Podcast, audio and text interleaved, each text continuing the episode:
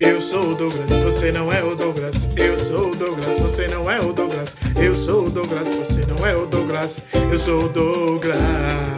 Eu sou o Douglas, você não é o Douglas. Eu sou o Douglas, você não é o Douglas. Eu sou o Douglas, você não é o Douglas. Eu sou o Douglas. Você está ouvindo? Douglas Cast.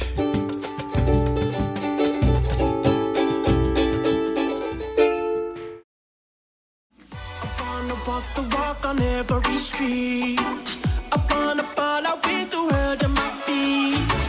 Hit every discotheque and ask it for me, yeah, yeah. I wanna party, party eight days a week. I promise, I promise, I promise you now. Everything, everything gonna work out. Every tomorrow, no matter what go down. Opa, eu sou o Guizeira e eu não sou o Douglas. Fala galera, sou o Sérgio Martins e eu também não sou o Douglas. Gente, eu sou o Douglas e bem-vindo ao Douglas Cast. É, bem-vindo ao Douglas o podcast que fala de coisas inúteis e per- pertinentes ao mesmo tempo do mundo dos joguinhos. E hoje a gente vai falar de um assunto que é, é bem nicho, é bem nicho. A maioria dos gamers não gosta, mas quem gosta ama, né? E a gente vai reclamar hoje de jogos de esporte, né? O tema hoje é cartinhas de FIFA ou crack e a morte dos jogos de acabou, acabou, acabou. Achei que a gente ia falar de Wii Crack. Sports, né? essa droga. essa droga. Eu achei que a gente ia falar de Wii Sports, aproveitar o hype, mas novamente subvertendo todos os podcasts. A gente Vai falar de Mario Striker, crack. que é o novo lançamento de futebol? Não, vai falar de crack. Você achou que ia É. falar de Wii Sports que você Pra não começar. entendista, né?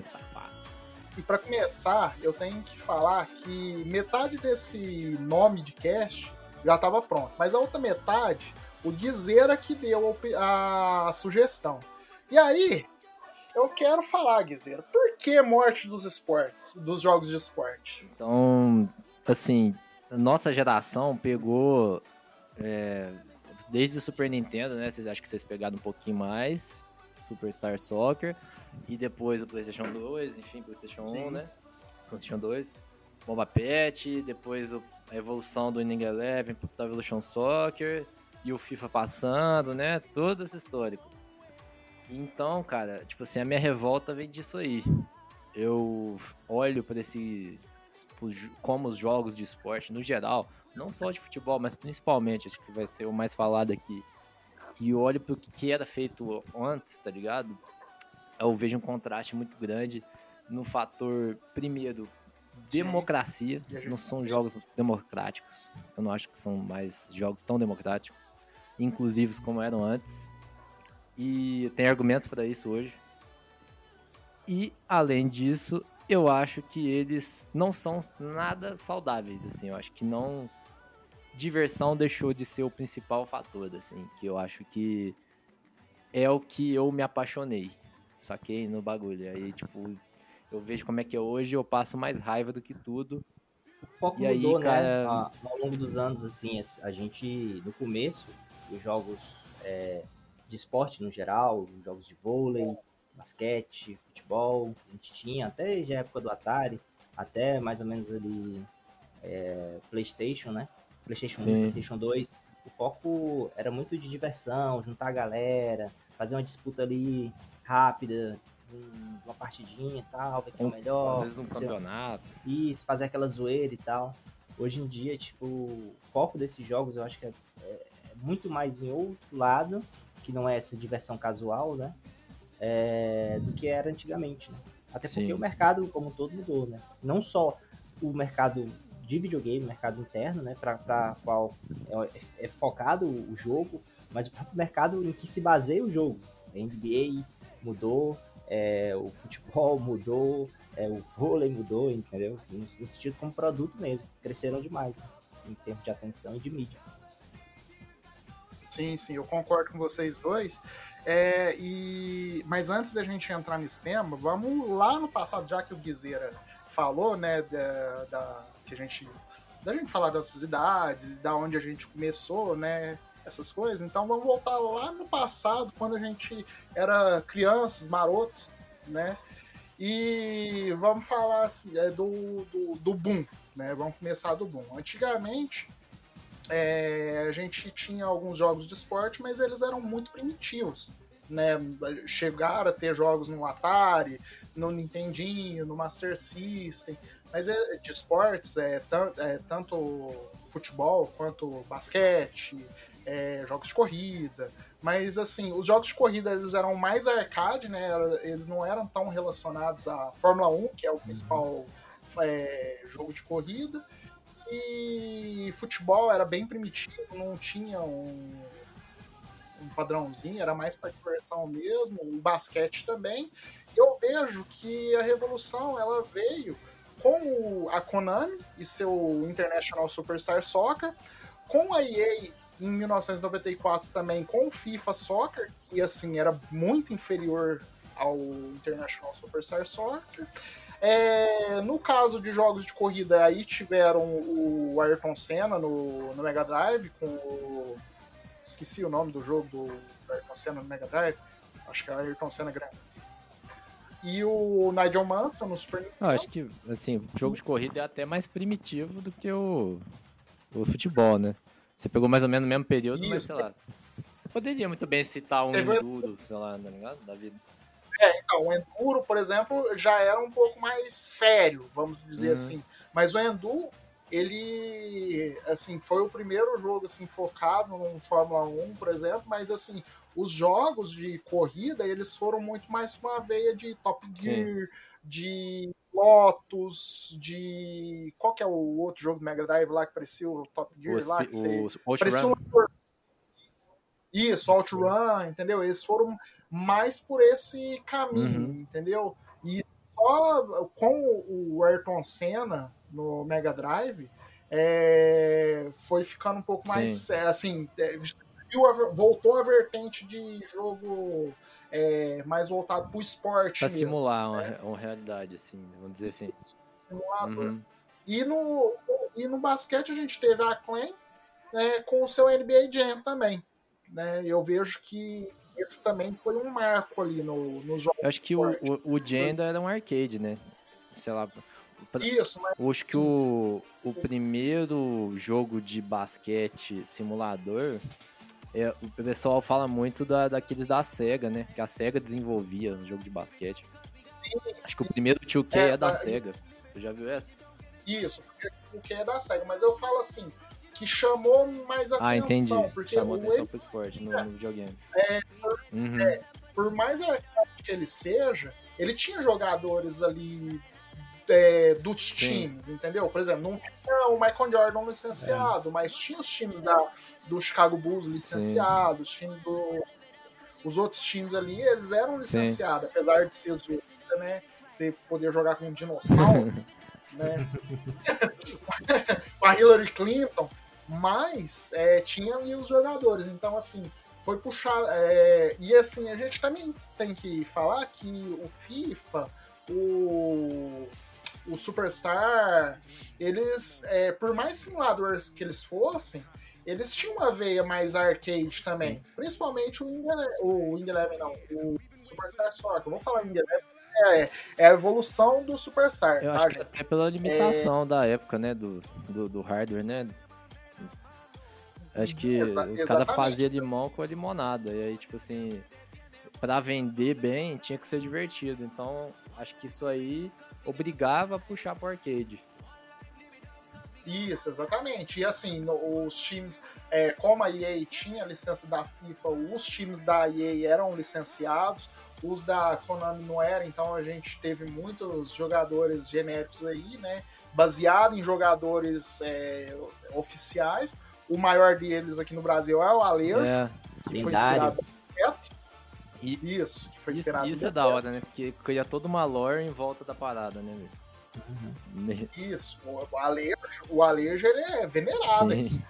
Venerado. Né? E o pessoal, ah, eu descobri que, que o Alejo era inspirado no Bebeto em 2000. Gente, o Alejo era o número 7. O 7 da seleção era o Bebeto. Quem vocês acham que é? Quem será? Ah, naquela época, sabia que era o Bebeto. Né? Não é era o Romário. Romário era o outro. Nessa época, é a época do glorioso é. Ronaldinho Soccer. 97, Isso, clássico. nossa, o narrador É. pirou! Campeonato brasileiro também. Fútbol brasileiro 96. 96! Nossa, era muito bom, velho. É Uma breve curiosidade Ai, isso aí. Vocês sabem. Você sabia que esses hacks aí eram feitos não no Brasil, mas por. Eu não sei se são colombianos, venezuelanos, algum país assim, vizinho. Por isso que tinha que Então, ser sotaque isso- estranho, sabe? Na narração. Exatamente. Então, eu fiquei sabendo mais pra esses tempos. Isso eu fiquei sabendo mais pra esse tempo, porque como falava quase brasileiro, aí a gente, nossa, brasileiro, porque moleque, né, não sabe essas Aham. coisas, né? Então, mas era muito bom, cara. E, e aí entra o que o Guizeira ah, falou. A gente divertia. Então, eu acho que na época do Ronaldinho Soccer, é, a gente tem ali a popularizar esses jogos, né? A- o fenômeno das locadoras, né? Que a gente tem é, a locadora explodindo em todo canto, é, com vários consoles, a molecada toda ali jogando é, muito futebol, né? A nossa realidade nosso país é, é um país que ama futebol, tem muito craque, etc e tal. Então, a gente jogava muito, muito, muito, muito aquele. é, vários Eu não dribles com consegui não rir do muito craque. Desculpa. vários, vários é, dribles com Canidia, é, o próprio Alejo, é, o Ronaldo, Romário, aquele time com, do Flamengo com Sávio, Romário. É. quem mais aqui me ajuda aí? Acho que tava o Júnior Baiano, Triviatar, eu acho que tava, não sei se eu tô confundindo. Você tá falando do Ah, que? gente fala 94 98? assim, Ah, o, o 96, né? O 96. campeonato. Ah, tá. 96 grande- devia ter o Rivaldo já também. O grandioso e inesquecível, que até hoje não foi implantado no futebol real, Juiz Cachorro, que a gente jamais esquecerá em nossos corações. bom.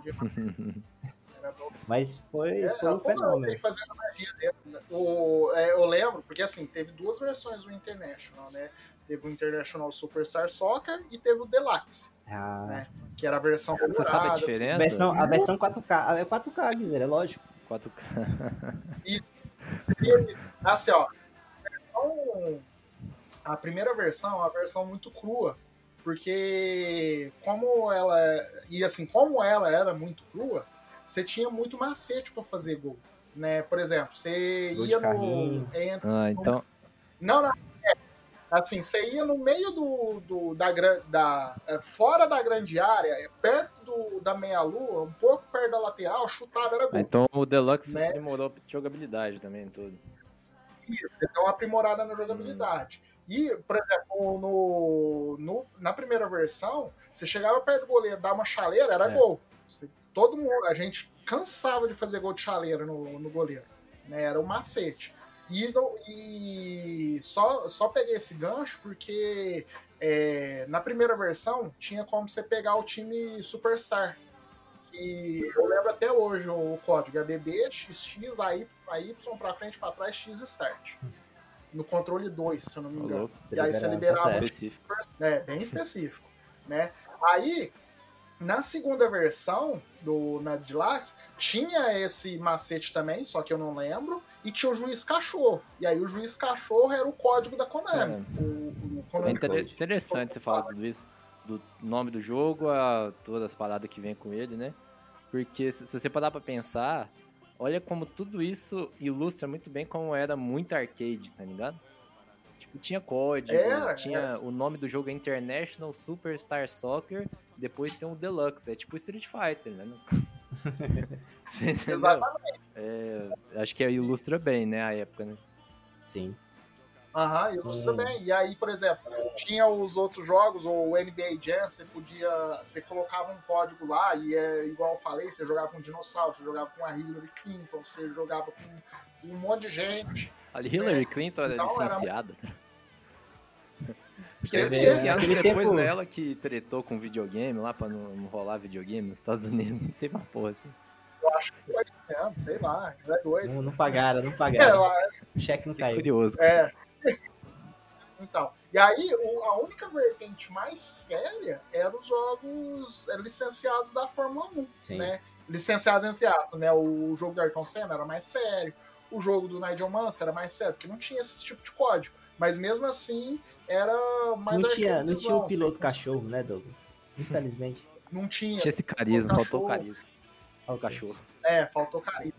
Faltou, faltou, né? E aí a gente foi evoluindo, veio a- o- os novos videogames, né? O PlayStation 1, o Nintendo 64 e o Sega Saturn. O Sega Saturn, não lembro de, de nenhum jogo de futebol relacionado a ele. O Mas- Salomone, é, o Salomone não tá aqui, então eu posso falar com toda a razão e conhecimento que eu tenho SEGA, né? Infelizmente, a SEGA aí, né, já mostrando o que, se- o que ela via de divisão pro futuro, é, mostrando aí que estava já preparada para o que estava a seguir. Então, infelizmente, Sim, só, só que lembrando que o, o próprio Guizeira falou, ela abriu uma divisão de esportes, O- né? então, se, se não me engano, aquele Virtua Soccer não era dela, não? Isso, Aquele Virtua que, Soccer aquele que era tinha dela. nos arcades, né? sim. Isso, o Virtua Tênis era Nossa, dela. mas parecia uns, É, uns a robôzão, bicho, uns bonecos de posto, jogando bola. Nossa, velho, cara, mas, na moral, o gráfico, você viu o Virtua Soccer, era, tipo assim, no arcade, né? Ah, né, o mesmo período do Play 1 ali, com o Winning Winning Eleven, no contraste é muito grande, velho. Cara, era, Graficamente, era, era Sim. assim, meu irmão, aquilo ali era uma ofensa. Então, só que, só que tem um porém. O Wing Eleven, ele teve quatro versões antes dele. É, é, é, três versões antes da versão que a gente gosta, que é o Wing Uhum. Eleven 4.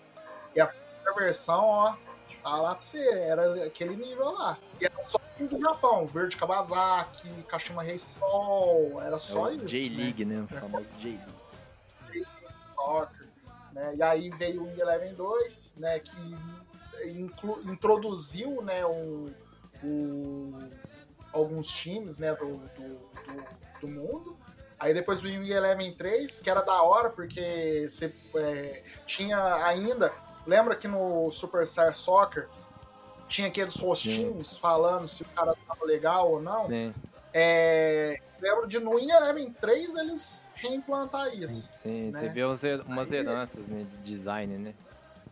No jogo. né? Isso, e assim, houve uma evolução também, né? Do, do- dos gráficos. Todos os Winning Eleven saíram no PlayStation 1 já desde cara ou saíram para outras plataformas também? No 64, é, o, o, não saiu o In Eleven, saiu o Superstar Soccer, Uhum. né? O Internet Superstar Soccer Ah, 98. e tinha uma parada, não tinha de dos dois. Eram dois estúdios da Konami, né? Durante um período. Isso, E aí eles tinham que competir, Isso. não, tinha, não tem uma história assim? era mais ou menos isso. E assim, lógico que o In Eleven evoluiu muito em relação tanto que o Superstar Soccer Dropou. dropou, né? Dropou e aí só ficou em Uhum. Eleven. Enquanto o FIFA, né, também ele passou para a versão 98, Muita gente lembra dessa versão É. FIFA até, né? a versão da Copa, muito com as músicas Mas assim, dentro, dentro dessa, dessa linha que o Douglas está tra, tá traçando, o Wing Eleven 4, que é o próximo que ele, que ele citar, é tipo assim, foi a revolução em termos de jogo de simulação de, de esportes, assim, foi um negócio que explodiu pra todo mundo jogar Wing Eleven 4, todo mundo é, é, sabia os jogadores, quem eram os jogadores e o jogo era todo em japonês, cara. Ninguém, ninguém sabia uma vírgula de japonês no Brasil, mas todo mundo Uhum. sabia quem, que aquele ali era o Ronaldo, aquele ali era o Rivaldo, aquele ali era o Roberto Carlos, aquele ali era o ali é o Tchevchenko. acerto, né? O, Cara, tipo assim, o visual isso. dos jogadores já começou a, a simular mais do que eles eram na realidade. Pelo Sim, menos a parte o- visual, né? Exatamente. E o fato dele, dele retratar a Copa do Mundo, tipo assim, Sim. foi perfeito, porque tipo, você tem o apelo da Copa do Mundo, que é um torneio é, mundial, extremamente conhecido, e etc. É, e você retratar aquele torneio no jogo, tentando ser o mais fiel possível em jogabilidade, é, é, caracterização dos jogadores, é, das camisas, né, dos uniformes dos times. Tinha um hino, né, cara? O Isso. momento do hino, Tinha. das bandeiras, né? Só que, só que aí a gente tem que é, diferenciar as coisas aí. O, a Copa, né, a versão da Copa é do Isso. FIFA, Sim, é, tá? o, o- É, é que o Winning o Eleven Winning tentava passar esse sentimento, né? Não, não Isso. sem O licenças. Win Eleven que a gente, isso, o Win Eleven que a gente tanto ama, o Win Eleven 4, ele é de 2000, Sim. né? Ele é da, do ano 2000. Na época de 98 ainda era o Win Eleven 3. E, mas assim, também o Windows Eleven 3, muita gente adora Sim. também, né? Porque o 4, ele realmente, igual o Sérgio falou, ele foi uma revolução na jogabilidade, é, na fluidez do, do, do jogo. Você sentia que você estava jogando. E o ponto-chave do Win Eleven, que é aonde come, é, onde a gente começa a ter os problemas que veio até hoje, né? Mas que é fascinante, é a Master League. Sim, Uhum. sim. O, o ponto-chave era a Master League, que é o, o modo que você montava o seu time. Você comprava os jogadores que você queria, você montava o time do jeito que você queria, você ganhava, você queria ganhar as partidas para ganhar o dinheirinho, para montar o montar o seu seu time, com seus jogadores. E é engraçado esse negócio do, do licenciamento, porque como você falou, o FIFA 98, que é assim muito querido também em termos de, de jogo, porque é, tinha os licenciamentos da, Copa- é, da Copa do Mundo, tinha aquela, é, se não me engano, a abertura com aquela música. É, e agora me, me foge o nome, mas tinha, tinha Não, não, é o Song 2 do Isso. Blur. Ah, tá.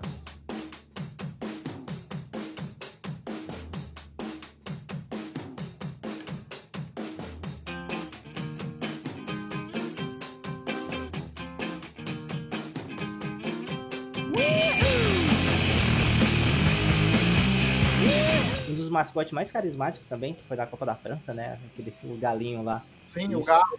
Uhum. Galinha E, era tipo, é, era um jogo muito legal. e, Assim, na- assim, o- a jogabilidade não era tão bacana, mas ele tava embalado é, de uma forma muito legal do- dessa abertura com o, o mascote vibe, carismático, isso, os jogadores, etc.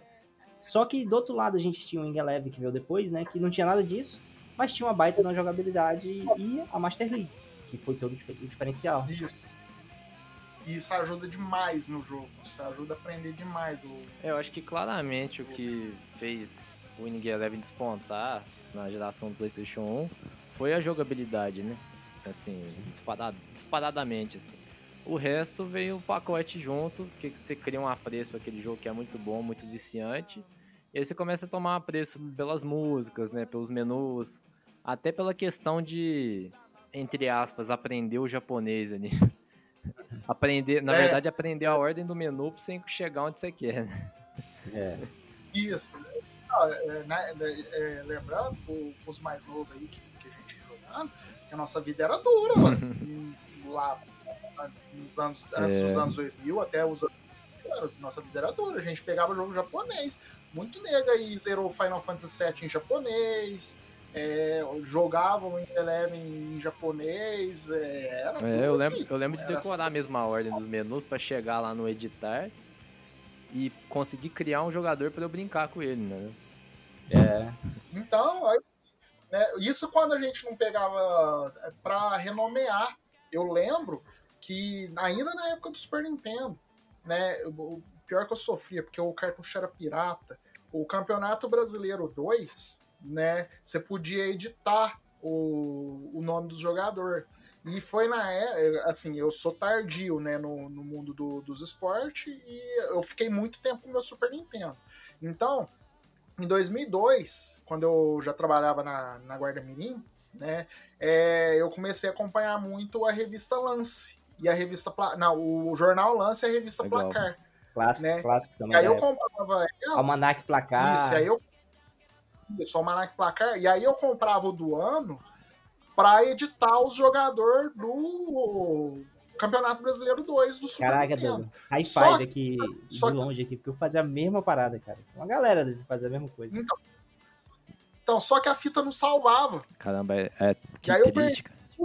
É, velho. É, dizer, essa era a da vida, pô. não salvar. Essa era a vida, cara. E aí, e aí isso veio pro Wing Eleven. Como eu não tinha o Wing Eleven, os meus amigos faziam isso no Wing Eleven 3, Isso. né?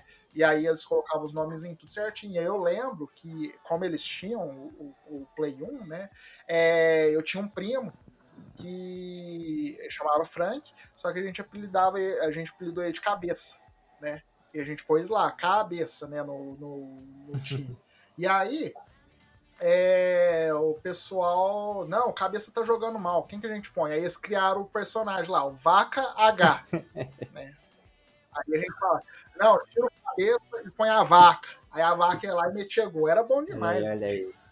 A imaginação das crianças. ah, Não, é, a gente, a gente tinha que ralar, É, gente. É, era outro. É, assim, eu acho que assim, a gente vai. Pelo visto, a gente vai passar por toda a história aí dos, do jogo de esporte, né? Eu acho que já vale ir apontando alguns contrastes. Se você observar, só essa parada, apesar de ser memória efetiva nossa, né? Já é uma opção que não existe mais, tá ligado? Entendeu? É, Até agora, o último PES, né? O eFootball, que a- enquanto era PES ainda tinha essa opção, você conseguia criar boneco. No, no FIFA já não tem. Você só consegue pra jogar um para clubes da vida lá, que é uma coisa diferente, né? Não é não é a mesma proposta do arcade, ainda é ainda é voltado para online. Só começando a apontar isso aí. Aham, então. E aí, né, é, teve o lançamento do Dreamcast, a SEGA despontou com a, com a sua divisão de, de jogo, a 2K veio também, ou não sei se as duas é a mesma, sei lá, né. É, mas aí a 2K começou a fazer os seus basquete, né, o 2K e tal, não sei o que tem. 2K, 2K começa aí- sendo da SEGA. Eu até, se tiver como mandar um link, eu assisti um vídeo esse dia pra trás, né? Que o cara fala Sim. da história do primeiro 2K, né? E depois, quando eles mudaram pro Dreamcast, como que a equipe se esforçou pra fazer um jogo mega realista que impressiona até hoje, cara. Eu recomendo vocês a ver esse vídeo. Eu vou. Às vezes eu passo pro Pablo, que ele põe lá depois. No- o ed- Tem ali, tem ali notas de rodapé. que é interessante pra entender a história dos esportes, porque no final do vídeo o cara faz do jogo de esporte, né? Que o cara faz um comparativo desse período com o que a gente tem hoje nos, nos jogos de basquete também. é hora. Sim, que é o 2K1, né? 2K, o NBA 2K1, Isso. que realmente é muito bom. Tem nega aí que joga até hoje, prefere mais ele do que os 2K de hoje em Sim, dia cara, um jogo que- realmente impressionante, assim, né? que Se tiver Magic Paula, né? já larga na frente. Se tiver Magic Paula, Oscar e Hortência, já larga na frente. Não tinha não, a NBA. né? e aí veio o GameCube, que não teve muito jogo assim, é de, de esporte, e veio o monstro, o massacrador de, de viúvas, o Play Calma aí, 2. não é, no, É. não é no GameCube que tem os strikers, ó? Eu já ia falar, bicho. Pois o é, Douglas Ô, me cara, fala, não. O. Mario, Mario Golf. Eu vou... Não, peraí. Agora eu vou. Olha pra mim, a gente tá falando de jogo de esporte, né? Você vai falar que Mario Golf, Mario Tennis, Mario Strike Mario Mario. é um jogo de esporte, Mario Mario é jogo de esporte, e olha, você está falando com um cara que todo mundo considera um nintendista. né? Ó, acho que aí a gente vai discordar, né? Porque, tipo assim, eu considero, tá ligado? Mas é um jogo, apesar de ser um jogo extremamente arcade, eu acho que, tipo assim, ainda, ou se você vê que tem um novo Strikers aí que vai sair, pra mim, cara, eu olho que lá meu olho brilha mesmo, eu nunca nem ter jogado Strikers antigo. Porque hoje, Mas é, justamente, eu fala- sinto uma falta desse jogo mais arcade de esporte. Então, né? mas aí, de, de novo, é falando aquele, aqueles. Sempre que você, você para, pega um dos jogos que a gente tá citando, você para e mostra um ponto, né, do que era lá e, e hoje já não é igual.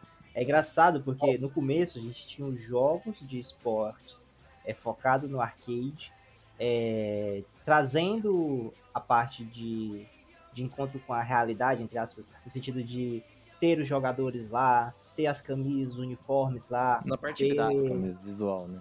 isso, ter, ter a aquela identificação visual, mas ser extremamente arcade. E, Uhum. e a, a partir ali do Eleven 4, é, geração PS1, PS2, PS3, os FIFAs, né, começam a chegar a EA é, é, comprando as licenças ali Uhum. do lado, do lado da FIFA, etc e tal, para fazer os jogos da, da Copa do Mundo, todos eles tentando um caminho mais de simulação, né? Largando um pouco a, a ideia do arcade e partindo para a simulação. E enquanto isso, a gente tem o Mario, bastião dos games aí, defendendo é, a continuação do, desse Ah, sistema o de cara- arcade. Sem sem se cara importar constrói, com né? quem é Ronaldinho Gaúcho, com quem é Beckham, com quem tem cinco Copa do Mundo. Mario tá nem aí. Ele quer, ele quer É ele que é o protagonista Exato. ali. Quem que, quem, quem, quem, quem que tem estrela, na verdade? É o O ca- Mario. Ele tá ali pra resgatar até a Itália, né? Que a Itália acabou no futebol, né? Exato. Então tá lá o Mario Luiz Nossa. pra defender a Itália, né? Pô, pelo amor de Deus, eles acabaram de ganhar uma euro e não vai nem pra Copa. É Mas isso aí, pode, isso aí só mostra, tipo, a Nintendo, ela vai na contramão de todo mundo. Enquanto Não, o Evolution, é, o FIFA tava querendo Não, simulação, não, ele falou, não, não, não, aqui é Mario, meu amigo. Ai, Isso. meu Deus. E vai. O jogo é tudo bom. Já vai negar. Você mesmo falou que tá no, cobrindo os olhos aí de jogar um É. Não, Imagina tem um eu. ponto. É só que é um ponto emocionado, mas tem um ponto. É, sempre é assim. É, então pode. Pode, pode ter forçado a barra? Talvez. Um. Pode. Eu gostei, claro. É. Mas tem um ponto. Segue, segue com a história aí, Doug. Segue com a história aí, por favor. Aí, é, no caso do- dos jogos de, de corrida, né, os simula é, foram ficando cada vez mais simuladores. Aí teve Fórmula 1, teve Fórmula Indy, que eu lembro, teve jogo de Rally, Sega Rally, Porra, é, Sega Need Rally. for Speed Rally. Então, teve umas vertentes, a SEGA com a sua vertente de, de esportes, né? Ah, Por pô, isso cara, você esqueceu o- do Turismo. Vale mencionar.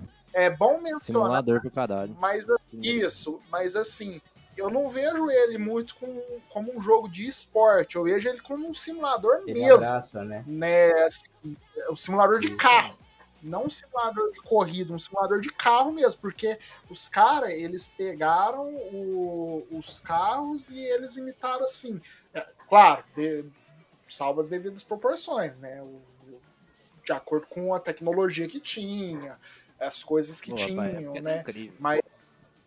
Então, o Gran Turismo 2 é um jogo, assim, que por mais lento que ele é, né? Que eu joguei recentemente, e por mais lento que ele é para um jogo de corrida, é impressionante aquilo lá, gente. Com É, certeza. Pô, reflexo no carro, cara. Caralho. Então, é, é, tá certo que, assim, você perde a realidade quando você usa o carro para fazer uma curva? Acontece. A gente faz isso até hoje no, no- no- nos, nos Forza e nos Gran Turismo da vida aí. A gente faz isso até hoje. Mas, assim, em matéria de é, pegar o carro em si e fazer ele o mais perfeito possível, é impre- pelo menos É. os dois ali, o 3, o 4, eles são impressionantes. Mas, Mas, eu, mas eu discordo de não ser jogo de esporte. Pra mim, assim, pelo menos a sensação que sempre eu tive é que é assim, é, é driving sport, tá ligado? É, é, esporte, é corrida. Corrida é esporte também, caralho. se for, se for analisar assim, as- mas eu, eu falo assim, eu vejo ele numa categoria diferente, entendeu? Porque a gente tem Fórmula 1, por exemplo, que Uhum.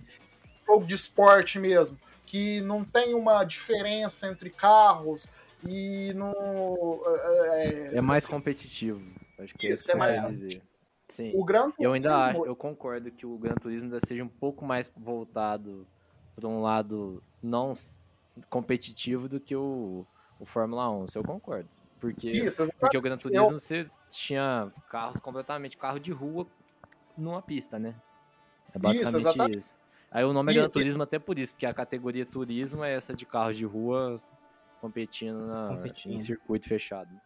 Exatamente. E assim, eu vejo ele numa, num patamar mais além, entendeu? Uhum. É, é, é mais um- uma ode aos carros do que um jogo de esporte propriamente dito, Sim, entendeu? é, é- é- o que eu falei é mais do, do meu sentimento mesmo na época, entendeu? É por isso que eu acho que vale mencionar só. Só isso. Sim, não, é, é válido mencionar ele, tanto quanto futuramente a gente vai mencionar o Forza. Sem que dúvida. é o- porque o, o Forza, além dele ser um jogo também que faz essa homenagem aos carros, Tá no nome, ele- né?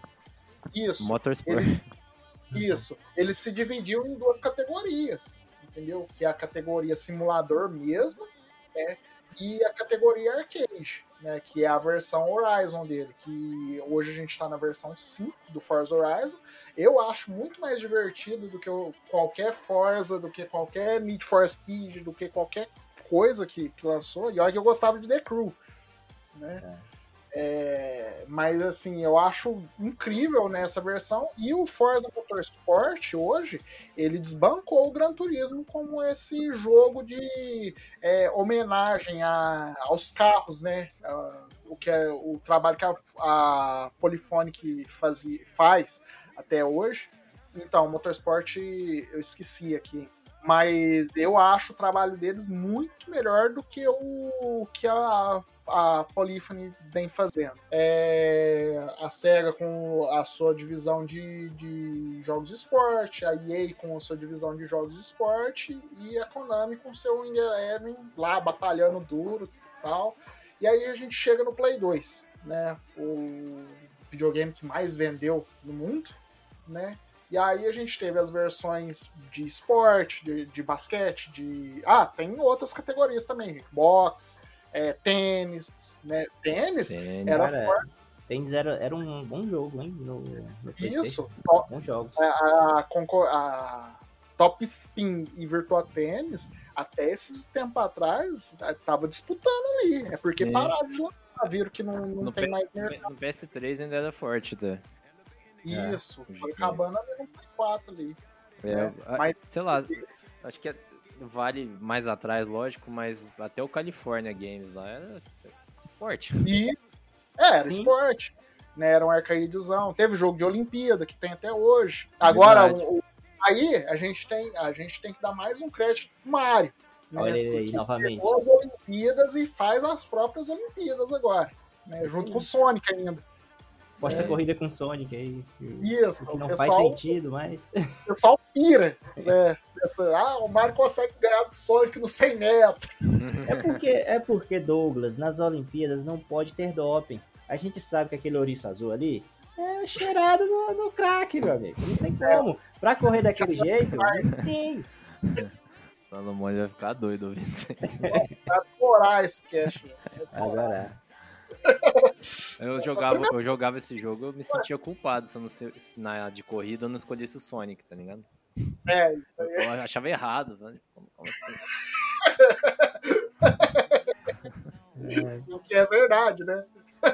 De corrida, né? É, o Sonic não vai ganhar. Aí vai O, Bowser, o Bowser pesadão ganhando Sonic na ganhar, corrida. é. a mãozinha pra trás, a mãozinha do Naruto, tá ligado? É, é, Esse jogo é bom. então, mas aí voltando. Gente deu mais um crédito ao Mario e mais um desprezo ao Sonic. É, como deve ser. Mas é, aí teve o Play 2. E aí começa a meio que degring- degringolar. Né? A EA ela continua fazendo jogos de futebol, basquete, corrida. é, Eu tô curioso pro, Ok, seu, pro seu ok, argumento gelo. de degringolar. Eu tô curioso com isso aí, que eu ainda não entendi. Então, até então tava tudo certo. Só que você pode reparar que os jogos eles foram ficando cada vez mais no padrão. Que, que entra o seu o seu o seu argumento de não estar gostando muito do era mais divertido na época antiga. Não, eu Entendeu? acho que pra mim ainda vai um pouco além. cara. Não, então, mas não assim, é aí que eu considero que degringola. então, mas, mas a gente chega lá. Mas a gente tem que ter um início. O início começa ali no Wing Eleven 5, é, o Wing Eleven 6. Então, di- É. então diga por quê, diga por quê. Por que, que você acha Não, que é aí que começa a degringolar? Não, porque é, no caso do futebol, por exemplo, o Wing Eleven, né, até o 6, ele é perfeito. Né? O 2007, ele já é a cópia do 2006, né, do, do, do, do Wing Eleven. Né? Uhum. Tanto que aí começa a vir, a- eles mudam para PES. Sim, É, pra primeiro, evoluir. primeiro PES é o PS6, né? Isso, é Uhum. aonde. E ele é perfeito. Não Uhum. entenda mal. Wing Eleven 10 PS6, ele é perfeito. Né? E eu joguei o Wing Eleven 5, aí eu joguei o PES 2000, o PS6, aí depois virou o PES 2007, PES 2008, PES 2009. Sim. Esses três, eu já senti assim que começou a cair né, o- a qualidade da, do PES. Mas eu ainda jogava. Eu joguei PES até o 2012. Sim, né? até pela afetividade da, naquela, e a, a gente tá acostumado com aquela jogabilidade ali, né? É, a gente Porque precisa eu- jogando aquela franquia, né? É, uma experiência interessante pro ouvinte fazer é se conseguir baixar esses Winning Eleven do PlayStation 2, tipo, desde o primeiro que saiu, você vê que ele é muito similar ao do PlayStation 1 ainda, pegar na jogabilidade. Ele ainda é me- meio quadrado, assim, só que o gráfico é melhor, entendeu? Só que a jogabilidade ainda é meio quadrada, sabe? Aquela coisa Uhum. muito do 1, 2, dos ângulos mais retos na, na movimentação do jogador, entendeu? E aí, Isso. à medida que. Só que você já vê ali, quem conhece o PS6, você já reconhece algumas animações, sa- sacou? De drible, Uhum. de finalização, de comemoração, assim, coisa extra-campo. E Hum, aí, exatamente. é, pés a pés, isso vai se moldando, e aí eu concordo com o Lucas. com o Onde que eu tirei Lucas? Ah, o Guizeira, o Guizeira tá loucaço. o Guizeira tá, tá loucaço. Tá chamando, chamando FIFA de e futebol. Tá. chamando não é de. Maquelele. Não fez não. Ah. Ele tá enchendo seu saco. Aí, fala aí, Guizeira. é porque eu tô questionando minha, minha sanidade, né? Relaxa, relaxa. Você tá bem, tá bem. E, o, e aí, quando chega no PS6, eu concordo com o Douglas. Eu não sou o Douglas, ele é o Douglas. E eu concordo com ele que ali é um- foi onde ficou mais redondo, cara. E aí, tanto é que a Konami manteve muito esse modelo, não fugiu muito desse modelo do PS6. Eu diria até ali o, o PS 2010, na geração seguinte, que a gente vai chegar. Então, mas É, tem Mas assim, eu não quero chegar lá ainda. Só tô dizendo isso pra mostrar que esse esse foi o auge da Isso. jogabilidade. É, Então. no arcade, né? Que a gente, desse contraste que a gente quer falar tanto. Tipo, quando se trata de jogabilidade, é ali onde tava mais redondo. Isso, é onde todo mundo jogava, onde as locadoras tinham tela verde, que a gente fala, né? Tudo. É. É, era desde o do Superstar até o PS6 ali, só tela verde locadora. É ali que surgiu, é, vamos dizer assim, ali que foi a ascensão do Bomba Pet também, né? Do, e do Brazucas, né? Que eram os pets da época. E, Uhum. que, Então. e que permeiam, ecoam até hoje. Isso. E nisso, os FIFAs, eles não evoluíram. Né? O do, do Play 2, eu sinto que eles eram muito. Não, eu ia falar que, que, o, FIFA, que o FIFA tem alguns defeitos que eram é, pra, pra galera que gostava de futebol e jogava joguinhos e tal, e tinha, e tinha já o parâmetro do Eleven, Pro Evolution ali do lado, né? Sempre que ia jogar o FIFA. Ele tinha alguns defeitos que, que eram muito gritantes, especialmente a, a mecânica da, da bola. A bola parecia muito grudada no pé do jogador do FIFA. Uhum. Quando tipo assim, o cara ia fazer um, um drible, fazer um passe, era, era estranho a animação, a, a física da bola. Foi um negócio que foi evoluindo com o tempo para a série do FIFA. E é, tipo assim, é uma mecânica básica. Você, seu jogo é o quê? Um simulador de futebol. É, qual das mecânicas que você vai mais vai ter que trabalhar? A, a física da bola. É, Sim. e a física da bola no FIFA era, era muito era muito ruim, era é, causava uma estranheza muito grande, não só pela, pela, é, pela, pelo jogo em si, mas porque você tinha um parâmetro muito complicado que era o Pro Evolution, que estava à frente nesse quesito. Tava com certeza. Eu acho que assim, a, a diferença ali é que o, o PES tinha justamente esse sentimento que a bola era uma coisa independente do jogador, né? Eu, eu, eu vejo muito bem isso que você tá falando. É, tenho- inclusive, quem tem as manhas lá do PES é, entende certos momentos do jogo, você consegue controlar o jogador sem a bola. Antes, de- sabe? E aí você tem, você tem um, um- um- todo, abre todo um leque do futebol. Quem joga futebol na vida real sabe disso. Que é você ter uma certa movimentação sem a bola, ainda que no videogame é por um breve momento, e que você tem uma vantagem nisso. No FIFA Uhum, tinha pouco isso, né? Eu acho que eles começaram a atingir isso no último FIFA da geração do Play 2, que é do FIFA 7, né?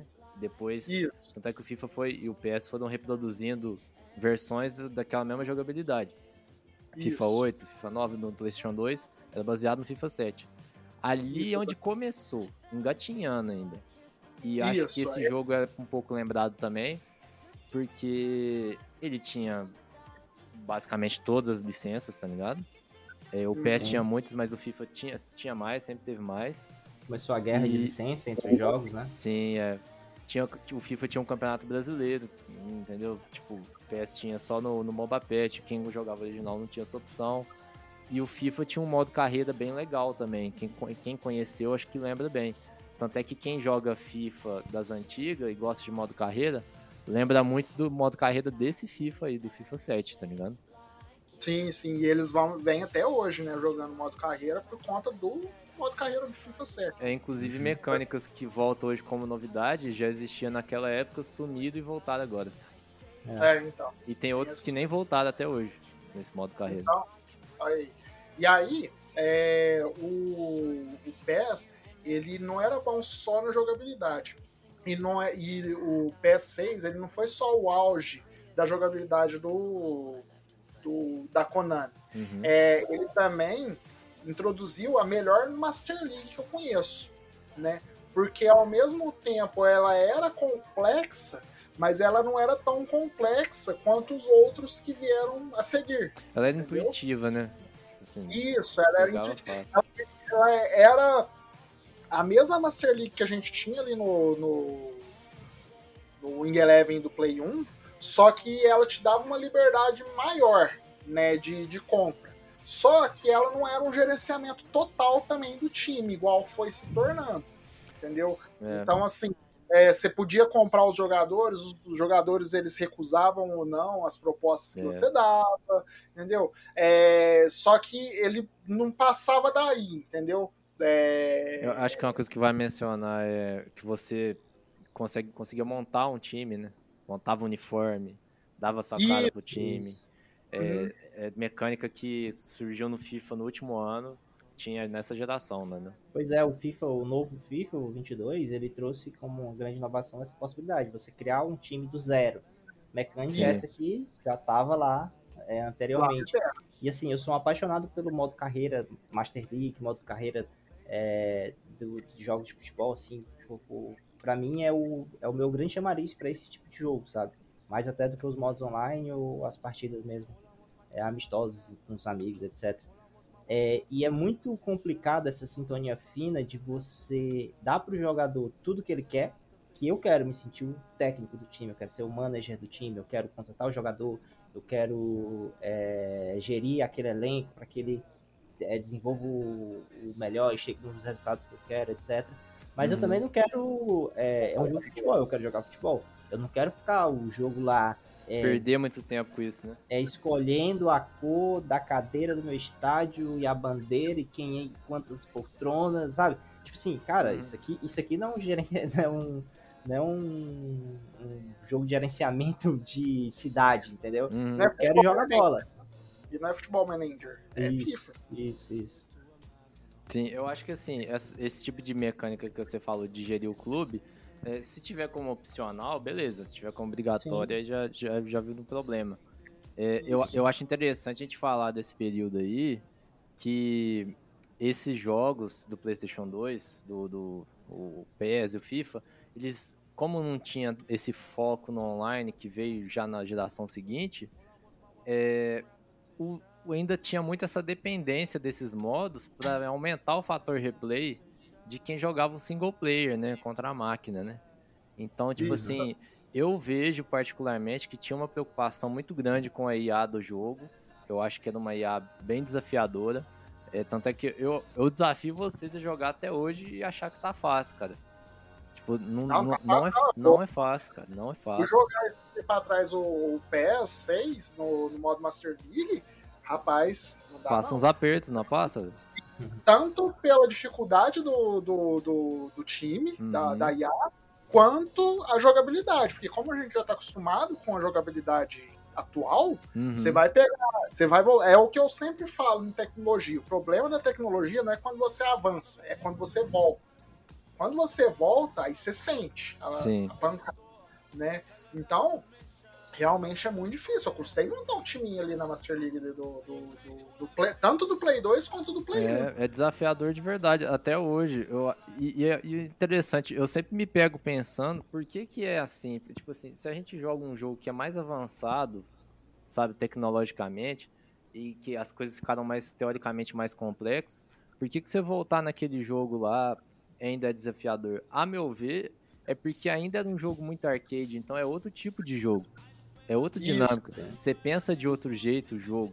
E além disso, tem outros fatores que eu não concordo que tem hoje em dia, que eu não acho um jogo tão justo, mesmo por mais que ele tenha uma roupagem de simulador. Mas eu acho que a gente ainda vai chegar nisso. Eu só quero terminar esse ponto de dizer que esses modos, tipo a Master Liga, depois, nessa geração, começou também o, o Rumo ao Estrelato. É, eu acho que na, na sequência do PES ali, que já tinha Isso. versões de nova geração, mas no Play 2 também teve o Rumo Estrelato, que eu sei que muita gente gosta dele. E tinha também o modo de Copa do Mundo, de você jogar todas as eliminatórias. Não sei se vocês lembram classificar a seleção também. Sim, que, também é uma chegar. coisa muito legal, cara, e que o, FIFA reproduziu no FIFA de Copa do Mundo seguinte. É, e, e tinha um modo que era o modo aleatório, que era um modo bem legal também, cara. Tipo assim, ele voltou nos pés da mais recente. é, que é um modo que você sorteia jogadores, você escolhe uma liga ou então um clube, e ele sorteia dois times time. aleatórios. É bem Isso. legal. É bem legal esse modo, assim, você passa- fazer algumas Bem partidas assim, é, amistosas. É, é bem interessante. Bem legal pra brincar com os amigos e tal. O modo do Rumo ao Estrelato, assim, é, a primeira vez que eu joguei foi assim, cara, é, no começo você estranha, né? Por conta da, da jogabilidade, você controla só um jogador, então é, o- É outra diferente. dinâmica. Você tem que se preocupar com o seu posicionamento, né? A posição que você vai escolher para jogar, se vai ser um zagueiro, lateral, meia, atacante, por aí vai. Então, influencia muito, assim, traz uma, uma outra, outra dinâmica, né, pro jogo. E, e o mais legal do que o próprio jogo em si, é tá lá nas, nas quatro linhas, controlando o, o, teu, o, o teu, teu boneco, né? Mais legal do Uhum. que isso é a parte externa, porque é, eu não sei. Eu não sei se no começo era assim, mas a primeira vez que eu joguei, a gente faz um- uma partida, como se fosse uma partida com um olheiro né, dos times, né? Você faz lá e dependendo da nota que você tem, aparecem propostas. E aí, Sim. no caso, é, o Pro Evolution, ele tinha é, Campeonato Brasileiro, nesse que eu joguei à época, né? Do Rumo ao Estrelado. E aí, vinha as Jogou- propostas ali Jogou do... Aí, parceiro. É lógico, lógico. e, aí, e aí vinha as propostas, por exemplo, do Bahia, São Paulo e, sei lá, Figueirense. E aí tu tinha que Uhum. escolher lá pra. se, por exemplo, se tu fosse escolher São Paulo, tu ia, tu ia pegar muito banco, porque os caras são os jogadores são melhores e tal. Mas, por exemplo, se eu pegasse o Bahia, ia ter mais chance, aí quem sabe no. E aí, essa, essa dinâmica, né, do lado de fora do, do, do jogo, né, da parte de escolher o time que você vai, é, Sim. é, você começa ali no Campeonato Brasileiro, aí depois vai para uma liga do exterior. Era muito né? legal, ela dava, uma- dava uma dinâmica, assim, Sim. uma outra cara pro jogo, né? Sim, de- e- desse, desse rumo estrelado. É legal falar do Rumo Estrelato, assim, porque ele é importante dizer que ele também surgiu dessa dependência da- das desenvolvedoras de ter esses modos, né? Então, assim, é, é uma estrutura que ela permanece até hoje no FIFA, no PES, né? O PES mudou para o eFootball e, e ainda não tem. Eles prometem que vai ter Master Liga, Rumo ao Estrelato, mas ainda não tem. Mas vamos contar aí até o PES 21, né? Que ainda Sim. tinha. Por- e, e o fato de ter até hoje é porque ainda tem esse fã que gosta disso e, e que não e que é, a gente vai chegar nisso ainda, mas que não é. Eu gosto de já já ir plantando essa sementinha na, na conversa. Não- ele não ele ainda não, ele não tem a- tanta novidade, vamos dizer assim. Ele ainda tem a estrutura básica e eles não construíram muito em cima porque não tem mais tanto essa dependência disso. Né? Isso. Então eu vou construir esse ponto ainda. Mas só para finalizar essa parte, vai lá, Douglas. O que você Ó, ia dizer? eu- aí que o ao Estrelato, ele veio do FIFA, tá? O Sim. modo carreira FIFA, ele vem bem antes do, do, do, É do. Bia Pro, né? E Bia Isso, Pro. Bia Pro. Uhum. Isso. E o. Novidade o no modo- PlayStation 2, inclusive. Isso, novidade no PlayStation 2. E o modo carreira do FIFA hoje, que é o de gerenciamento, vem da Master League. Então houve uma troca de figurinha, o que é saudável pro, Sim. pro- pro- quem ganha é a gente, né? Que é apaixonado por Isso, isso tem mais opção. Isso, porque todo mundo gosta desses tipos de jogo. E aí, por exemplo, uma pessoa, por, por exemplo, eu gostava muito do PES, mas eu tinha vontade de jogar o Bia Pro do FIFA. Sim. E não tinha. Até o, o PES 2008 implantar isso. E você vê que a disputa era essa, né? Exatamente. Né? Era desses modos offline mesmo, né? Você vê como é que isso era importante. Né? Um bebendo da e a- fonte do outro. Isso, e aí a gente avança no, no- na próxima geração. E assim, gente, a gente tá comentando mais os jogos de futebol, né, porque, assim, basquete, por exemplo, o NBA, a, o 2K, ele reinou muito tempo, ele reina até hoje, né? E a É. gente vai falar bastante do, do, do, do NBA e do Fórmula 1, essas coisas, mais pra cá, porque aí vem na, no- na principal reclamação do pessoal, que é o pay to win, né? Mas a Sim. gente ainda vai chegar lá. É, eu no acho caso, do- se for falar do NBA aí, acho que vale mencionar que no Play 2 ainda tinha o, o NBA Live disputando, né? Tipo, Os Isso, dois daí- ainda tratavam bem ali, né? O negócio Isso. começou a decair pro Live na, nessa geração do Play 3 já. Exatamente. E aí, na geração Play 3, é, o, eu vou dar uma ênfase para Konami, porque PES 2008, PES 2009, PES 2010, PES 2011, PES 2012, é, na geração Play 2 eram o mesmo jogo. Mas na, gera- na geração Play 3, e como nessa época eu já jogava no PC, né, no- os jogos, são cinco jogos completamente diferentes entre eles. Entendeu? E a EA, ela conseguiu acertar o FIFA. Ela viu o que, tá, o que tinha de positivo na Konami, né? Pegou para ela, o que a gente já falou aqui, não é errado, né? Se pega o que tá dando certo no, no pessoal do, da sua concorrência, que no caso é a jogabilidade, né? E o jogo se tornou constante pelo menos até o FIFA 12 ali, era o mesmo jogo, a mesma jogabilidade, e era uma jogabilidade mais gostosa na época. O Pro Evolution, na, na época do PS3, no PS3 o Pro Evolution teve, acho que, uma dificuldade muito grande com as trocas de motor gráfico. Eu acho que ali é, eles acabaram não conseguindo manter uma constância é, de jogabilidade, de um jogo liso, interessante, porque eles tiveram algumas trocas de motor gráfico e o motor gráfico escolhido à época para trabalhar, é, eu acho que era o, o mesmo de algum Metal Gear, não tô lembrando agora exatamente. Não, mas isso não, aí não, foi isso aí é depois. agora. A, Fo- a Fox Engine É, foi no, é no depois. PES 2000. Ah, não, foi depois, é verdade. Isso é no final da geração. Isso, Isso. quando eles, eles, eles fizeram essas trocas, acabaram ficando um pouquinho pra trás. E cada vez Mas, que mas olha, ficando um pouquinho pra trás. Sim, mas é, mas é parecido o que você tá falando. Apesar de você ter confundido essa questão do, do PES 2014, o problema foi bem parecido, Sérgio.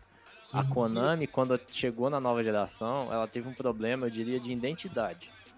Isso. Porque a nova geração do PlayStation 3, é, se a gente bem lembrar, foi a primeira que vendeu muito e focou muito no realismo.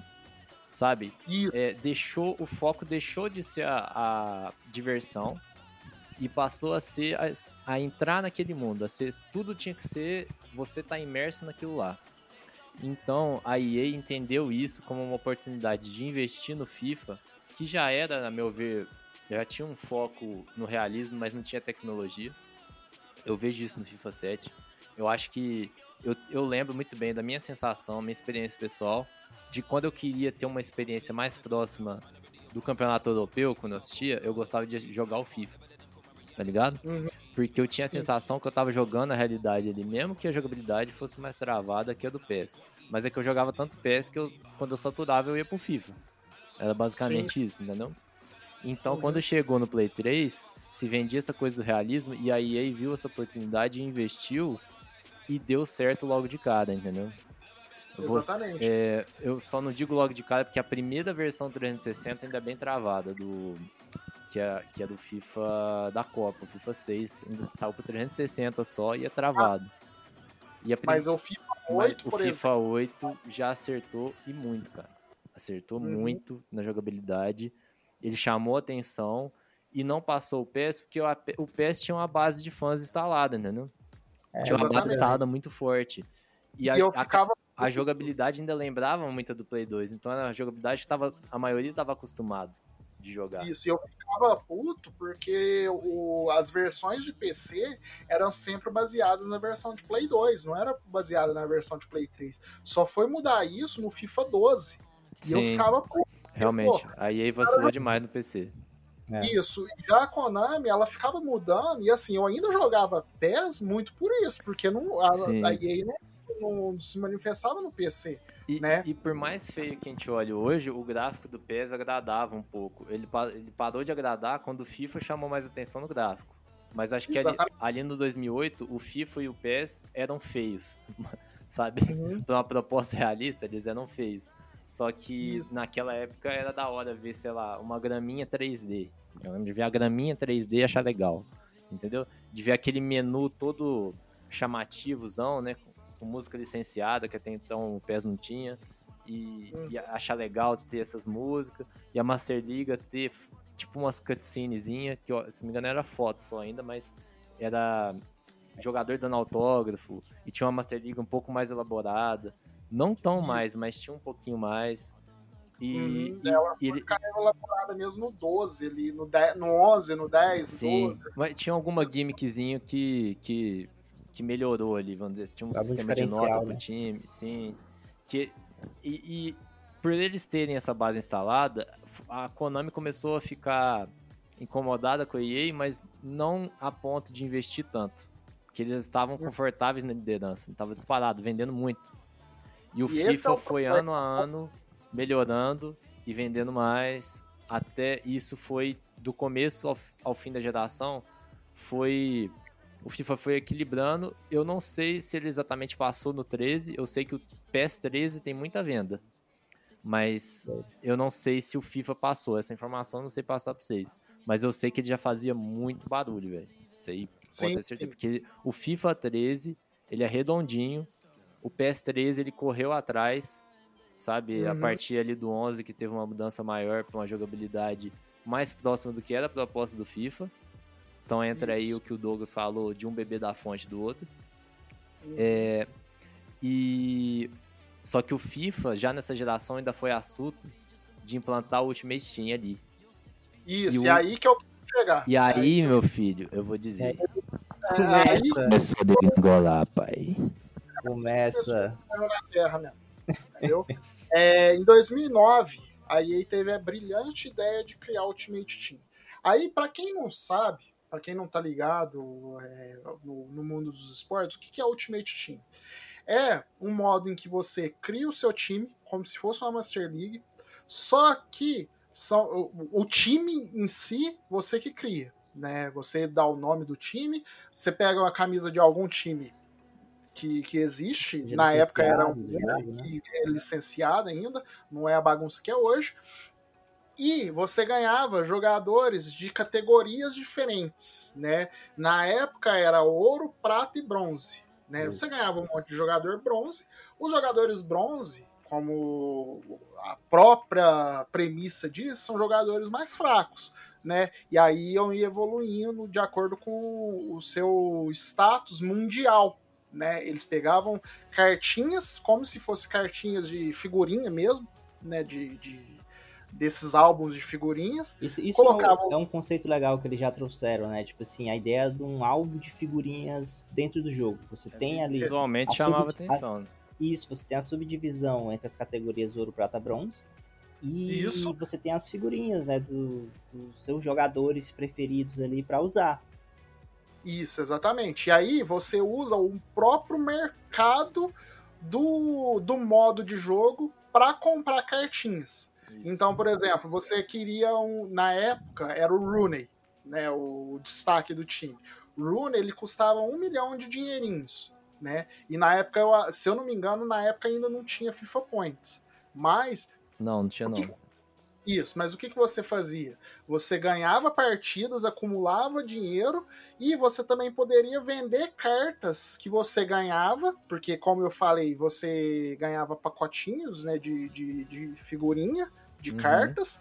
E aí, de acordo com o que você fosse ganhando, você poderia vender no mercado da, do próprio modo de jogo. E aí você colocava o valor que você quisesse na época, não tinha valor pré-estabelecido né, valor é, valor fi- é, final, vamos dizer assim. E isso eu vou explicar bem quando chegar no FIFA 14. Por que, que isso aconteceu? Por que, que a EA começou a colocar valor fixo no, no- nas cartinhas? Mas vou voltar pro 9. E aí, você vendia as cartas. Quando você acumulasse o dinheiro suficiente, você ia no mercado e via quanto estava variando o Rooney. É como se fosse um mercado de ações, mas com cartinha de jogador. Entendeu? Sim, bem simples, né? Isso, era muito simples. E assim, eu não lembro se em 2009 tinha versões alternativas de- dos jogadores, ou se eram os jogadores fixos. Porque eu comecei a jogar Ultimate Team no FIFA Eu 13. acho que não. Eu acho que era o jogador fixo. Eu acho. Isso, eram Eu acho que essas versões elas foram surgindo aos pouquinhos depois. É, Isso. Agora não. né? E aí agora a gente vai entrar no, na lama, né? É. Que é o eu acho que vale, vale mencionar que, assim, foi nessa geração que começou o online, né? Acho que é a primeira vez que a gente cita esse foco mais no online. É, isso. E o, o FIFA ele já tinha modo online de. Eu não sei se o Divisões já existia. Tinha carreira Não, é, online? tinha- Como- Não, carreira não, era o modo temporadas. Temporadas. Era uma- isso. Temporadas online. Você pegava um time fixo, né? Pegava um Real Madrid, um Isso. Manchester, E jogava É, e um, jogava- um versus lá normal. Você jogava online e Uhum. aí já tinha um sistema de campeonato. Você jogava tanto Copas Uhum. quanto uma, uma liga mesmo, Sim. entendeu? Aí você começava na décima divisão. Cara, temporadas igual até hoje. Isso, exatamente. Até o, o- a primeira divisão, Sim. né? Sim. E ela vem, perdura até hoje, tem gente que joga até hoje. E eu jogar no FIFA 12, eu só jogava esse modo, temporadas. O FIFA 12, aí no 13 eu entrei pro crack, né? Eu fui pro Uhum. em- Essa é a hora que o Douglas ele se levanta, ele fala assim: Oi, meu nome é Douglas. É, eu estou há cinco dias sem, sem jogar FIFA. Na verdade, eu tô há 5 minutos. É, o que seria, que seria mentira, né? Porque é literalmente cinco minutos. Mas, mas sabia que eu participei de um programa do, do pessoal do Minicastle falando sobre o FIFA mesmo. E eu comecei desse jeito. Assim, ó, Aham. é, Eu eu tô há 4 horas sem jogar. Eu lembro. Muito bom. Esse cara é bom. Mas antes da gente entrar pro crack mesmo, a gente tem que falar também de uma coisa importante, que era muito relevante pro, pro PES e pro FIFA, que são as licenças né, dos times. né, que Faz toda a diferença. fez, fez muita diferença. É, tanto no, no- na época que o PES né, dominava, quanto, quanto o FIFA começou a dominar, porque o pessoal gostava de jogar com os jogadores oficiais, né? Com o time oficial. E até hoje isso perdura, né? Os jogadores, eles. é, o- o- as empresas, elas têm todos os times, e agora, por exemplo, a, a EA vai deixar a chancela da FIFA, vai virar EA Sports Futebol Clube, é, eu acho que nesse ponto vai dificultar, vai dificultar ainda mais para EA é, esse esquema de licença. Dizem que não, mas eu não sei. Você acha que dificulta? Eu não sei Ah, se eu- dificulta. Então, porque assim, é, quando você tem a chancela da FIFA, eu creio que fica um pouco mais fácil algumas ligas entrarem, algumas é, alguns times aceitarem melhor. O que, que você acha? Então, Não, cara, eu acho que não. eu Se acho apostar, acho que não. Assim dizer, eu acho que tem vai, vai gerar sim uma, uma certa, um certo problema, porque é, a gente está em ano de Copa do Mundo, né? Então, o próximo jogo da Copa está licenciado. A FIFA é quem licencia esse, esse, esse direito para a confecção do jogo. É, mas já o da próxima Copa já não já vai ser mais complicado, eu creio, para a EA, né, chegar junto à FIFA, a depender de como foi, né, esse desse contrato, a depender do que a FIFA vai fazer, né? Ela, ela diz que vai criar o, um novo FIFA é, e esse novo FIFA vai ser o melhor jogo, né? É. A soberba que a FIFA a gente tá cansado de, de conhecer da FIFA. Mas assim, é, a EA talvez tenha dificuldade em alguns pontos, por exemplo, é licenciamento de Copa do Mundo para realização de um jogo da Copa Eu do acho Mundo. que ela tá Mundial cagando de a Copa do Mundo. clubes e por aí vai. É, é um, é, é pouco, é pouco pro, pro que a EA é, precisa, né, para manter o, o- a engrenagem dela rodando, do, do jogo rodando, né? Mas ainda assim, acho que faz uma certa diferença, assim. Os jogos Ah, de Copa cara. Mundo são bem, bem legais. Olha, eu discordo, até porque no último FIFA que teve Copa, né, que foi o FIFA 18, eles já cagaram legal, assim, mesmo tendo a licença da Copa, fizeram só um DLC bem michuruca, né? Ah, gostei daquele DLC, hein? Nossa, eu ganhei muito jogador naquele DLC. Pô, cara, eu gostei também. Poxa Ah, vida, cara, eu, olha, eu é joguei bem- demais, cara. Se você for comparar com o que é dos jogos da Copa, né, da Não, Copa é 2014, 2010, Eu entendo, porque, por exemplo, é, é bem michuruca, cara, é, É, tipo assim, e é um agradozinho só. isso, em tá ligado? 2014 e 2014 tiveram dois jogos, né? O jogo oficial da Copa e o FIFA com o Ultimate Team da Copa do Mundo lá dentro. Sim. né?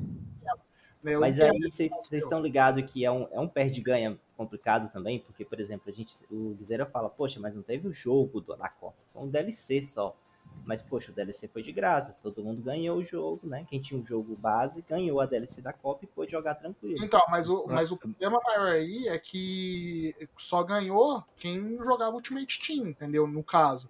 É, muita gente que joga casualmente o FIFA, porque a gente, assim, a gente tem que lembrar que o FIFA ele tem vários jogos dentro dele, né? Eu falo que o FIFA tem o, o FIFA mesmo, né? Que aí tem os modos normais, tem o Ultimate Team, tem o, o Rivals e tem a Weekend League. São quatro jogos completamente diferentes lá dentro. Entendeu? É, o cara casual, no caso, ele perdeu a chance de jogar a Copa do Mundo. E muita gente é, tem esse apreço por jogar. Eu, por exemplo, eu tenho o, Copa do Mundo de 2014 do Play 3 e é da hora. Excelente. Baita jogo. Baita muito jogo.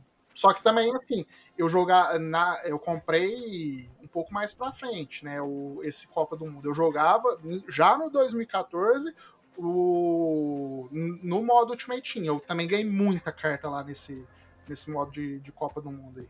Sim, e, e você tinha modos nesses jogos de Copa, que era tipo assim, jogar as eliminatórias, igual tinha lá no PS6, né?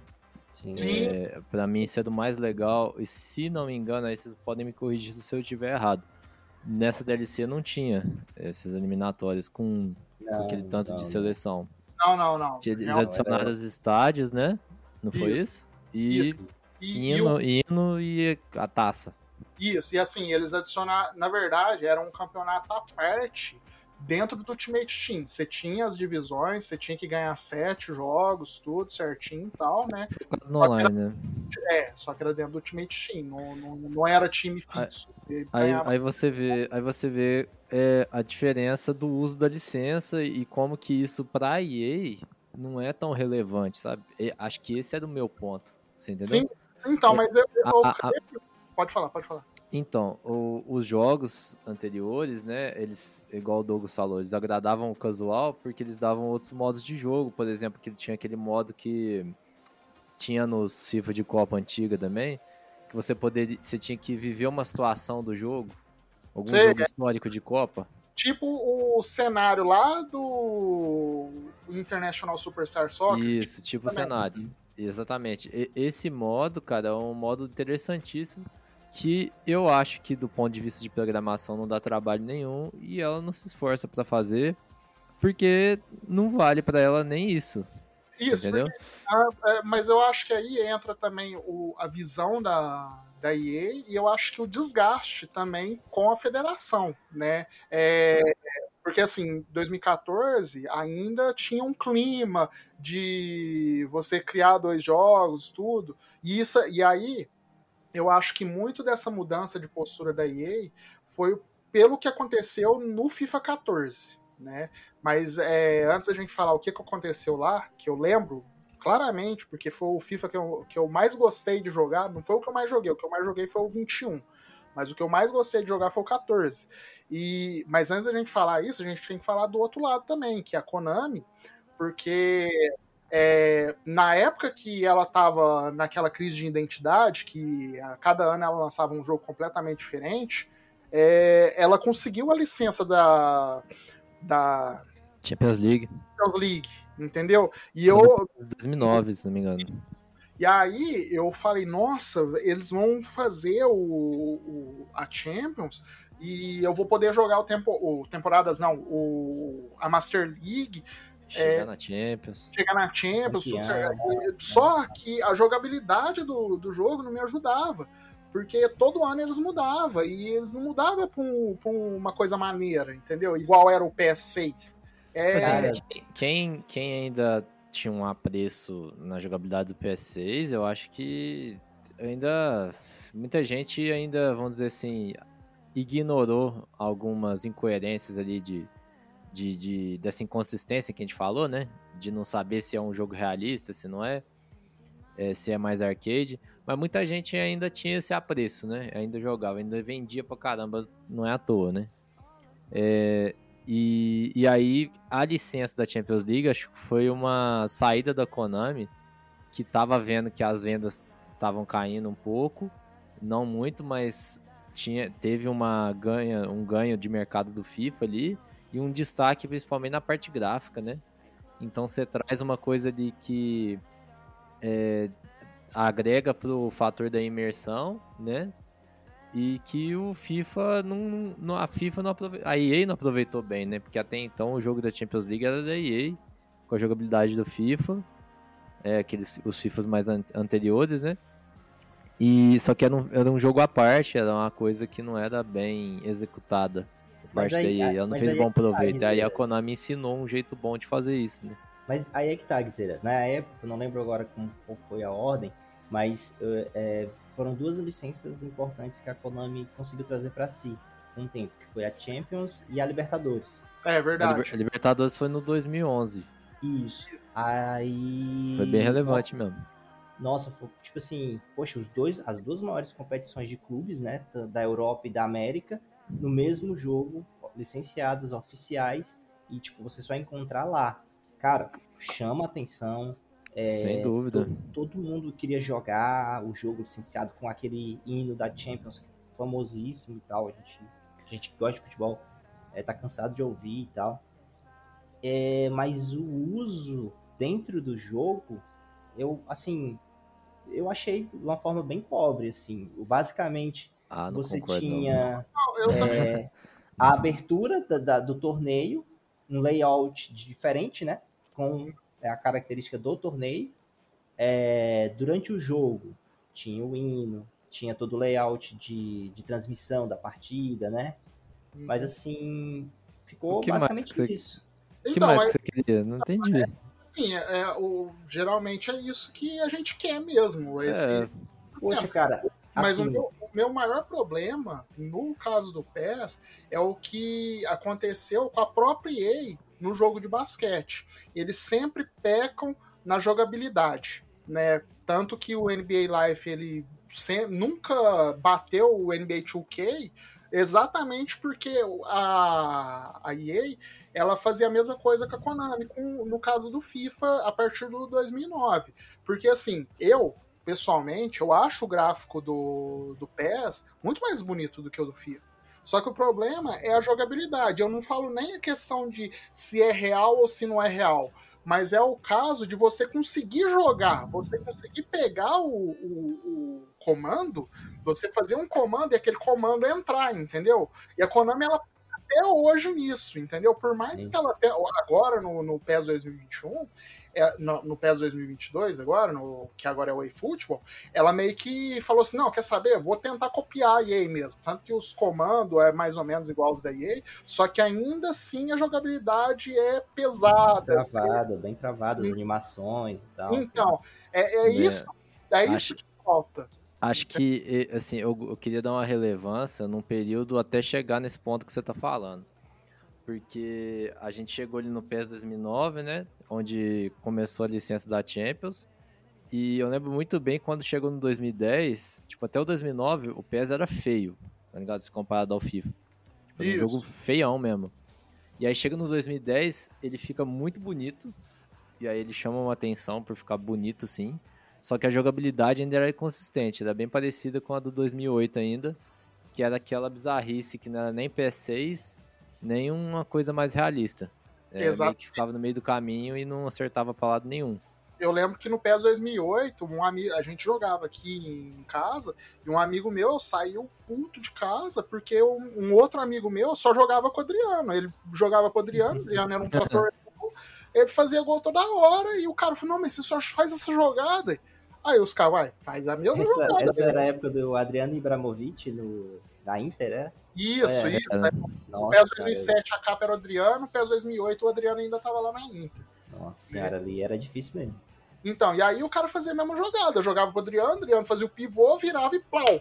E era a mesma jogada toda Era hora. joga, jogado OP, né? Você vê que o jogo era meio quebrado, né? Algumas coisas. Então, o jogo, é, exatamente.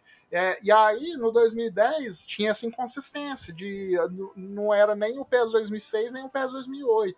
E, É. e você não sabia. E isso, E- atrapalha, isso atrapalha muito, entendeu? É, eu, eu, concordo que atrapalha, principalmente se você pegasse no contraste do, do FIFA, que naquele período, cada ano melhorava muito a jogabilidade, assim. Exatamente. Era uma coisa muito assim, quando você viu o jogo acontecendo, tipo assim, se você assis- assistisse os gráficos só, não era tão assim, tá ligado? O, era um destaque quando o PES ainda tava feio, mas aí o PES ficou bonito e o FIFA continuou se destacando mais pela jogabilidade. Que no FIFA- Exatamente. que no FIFA Fica- 10 Tava em evolução, né? Sempre tava, tinha um- to- uma tava- melhoria de animação, às vezes uma inteligência artificial mais refinada. A dinâmica do jogo era outra, Sérgio. To- Isso. é, Você tem que tocar mais a bola, né? nem pensar o jogo taticamente, sabe? De formas que você não pensava antes, até então. O- E aí o- o. PES, o PES meio que ainda tinha aquela, aquela coisa do Play 2 de pegar um jogador bom e sair driblando e tinha rolava uma frustração de você não conseguir fazer igual no Play 2. Porque, É. ele, que ele não, porque ele não sabia exatamente o que ele queria ser, você entendeu? O que ele acertava e muito, e eu gosto de dar relevância, é no fator da imersão, causa dos Isso. gráficos, É isso. entendeu? Por causa da apresentação. Eu acho os, menus do PES, cara, sempre muito bons, assim, muito Não, bons. é- do- até- 2008 é um design, só aí até 2009 é outro, chega 2010 é outro. eles acertaram até o 2017 ali, aí 2018 pra frente, nossa, meu Ainda Deus. tem, eu acho 2014 horroroso. assim. É, É ainda, é, ainda Mas tem- é tipo a, o, o erro no, no, no meio do caminho ali. é, Mas a gente chega no 2014, tem que falar Isso. muito dele também. o- antes da gente continuar, eu lembro até. eu lembro não. Eu vi hoje mesmo um vídeo do, do Velberan falando dos sete jogos é, que ele indicaria pro Play 3, né? E o último jogo que ele indicou foi o Demon Souls, né? Do, do, do- os, sete jogos, os sete jogos indispensáveis. E aí ele falou assim, algo que, que sempre me chamou a atenção. É, o jogo mostrou que por mais bonito que seja o gráfico, ele nunca vai superar uma boa jogabilidade. Nunca, nunca. Né? É, por mais, e, a gente, e a gente sabe, o, o- a série Souls ela não é bonita, entendeu? É uma série assim, crua. Né? É aquela Mas- história, né, que todo mundo fala. O gráfico, ao, ao longo dos anos, ele vai sendo superado, vai se perdendo. A tendência, né, é essa. tipo, A evolução gráfica, ela ser mais notada. A jogabilidade, se ela for consistente, ela permanece. Então, assim, Exatamente. É que nem o, o Guizeira tava falando, acho, acho que lá no começo da conversa, que ele tem jogado os jogos, os Pro Evolution antigos, né, tipo PS3 e tal, Sim. e é divertido é, ainda, né, porque na sua essência ele, ele tem lá na jogabilidade, apesar de é, não ter os mesmos jogadores de hoje, o mesmo gráfico e por aí vai, mas na jogabilidade ele tem a consistência de apresentar é, um- uma ideia é, que te leva do ponto A ao ponto B. Ele é arcade, então vamos ser arcade. Para jogar isso Isso. aqui, a mentalidade é de uma simulação, então É vamos só ser pra corrigir. simulação. Eu tava jogando do Play 2. né? Acho que, que É. eu acho que a era do Play 3 ali é mais difícil de revisitar. Assim. Isso. O Play 2 uh, é bem mais fácil de revisitar. o que Que é mais aconteceu refinado o arcade ali. O que aconteceu no PES foi a crise de identidade que a própria EA teve no Need for Speed, por exemplo. Que ali Sim. depois do Carbon, ela não sabia o que ela queria fazer. Ela fez Pro Pro Street, aí depois ela fez o Undercover, que era outra coisa completamente diferente. Depois ela fez o Shift, ou depois É. ela mudou, ela, ela tava perdidinha ali, né? Ela É, não- a- o, o problema na- ali no Need for Speed é que por um período, né, um bom período até, ela quis fazer um por ano. E aí não Isso. tinha tempo de desenvolvimento. Isso. É, não tinha tempo para desenvolver nenhuma ideia. O Isso, próximo Need for Speed. Aí ficou um monte de crise de identidade e um monte Isso. de jogo mal acabado, né? Atrapalhado. Exatamente. E, e ela teve o esquema que a, a Activision faz, que ela tinha três empresas criando o jogo. Por isso que saía um por ano. Aí uma empresa Sim. O jogo de um jeito, aí a outra fazia de outro, aí a outra fazia do outro. Mas era tudo Need for Speed. Né? É. Não, não tem a consistência do Call of Duty, que é sempre o, o jogo de, de FPS ali, entendeu? É, dá pra temática. traçar um paralelo até com os de futebol, né? Porque o, o, o jogo de futebol, ele. Os caras falam, ah, jogo de futebol não muda. Né? Ninguém- Os caras falam muito isso. Só que enquanto o jogo de futebol quis mudar, ele conseguiu manter uma constante, ano a ano melhorando, sabe? Ah, Eu Exatamente. lembro, eu lembro muito bem que aquele, naquele período, é, de um ano pro outro, era, eram jogos completamente diferentes, assim. Tudo bem que. Tudo bem que a EA é, e a Konami tinham mais facilidade com a tecnologia da época do que tinha hoje. Eu não quero comparar com, com o jeito que é desenvolvimento hoje. Eu acho que hoje é mais complexo, assim. Uhum. Só que naquele período, você via a EA, tipo, sabendo exatamente o que ela queria fazer. E a Konami encontrando o caminho dela. Daí, quando chega no PES 2011, a Konami entende que ela consegue fazer algo que seja arcade, mas que seja moderno ao mesmo tempo. Não sei se vocês concordam comigo, porque vocês jogaram 2011, não? Vocês lembram como é que foi a mudança do, do 2010 para 2011? Lembro, foi- lembro. foi quando a Libertadores chegou, só que um dos problemas, principais problemas que tinha ali no 2010 era que ainda tinha aquela movimentação em ângulos retos, sabe? Uhum. Igual a do Play 2. Oito eixos, né? É. E aí você tinha tipo um conjunto de dribles e outros movimentos mais complexos de chute, passe, que não combinava com aqueles ângulos, entendeu? Uhum, Então eles, então eles remoldaram todo o sistema de passe do jogo. E a movimentação passou a ser mais 360 mesmo, entendeu? 360 graus. E aí é, eu entendo que naquele momento ainda não estava, apesar disso ser uma coisa que o FIFA anunciou como novidade, ainda não era uma novi não era como o FIFA, porque ele tinha um- uma velocidade, um pace bem mais alto. Você Uhum. entendeu? Do que o Sim. FIFA era um jogo mais rápido ainda.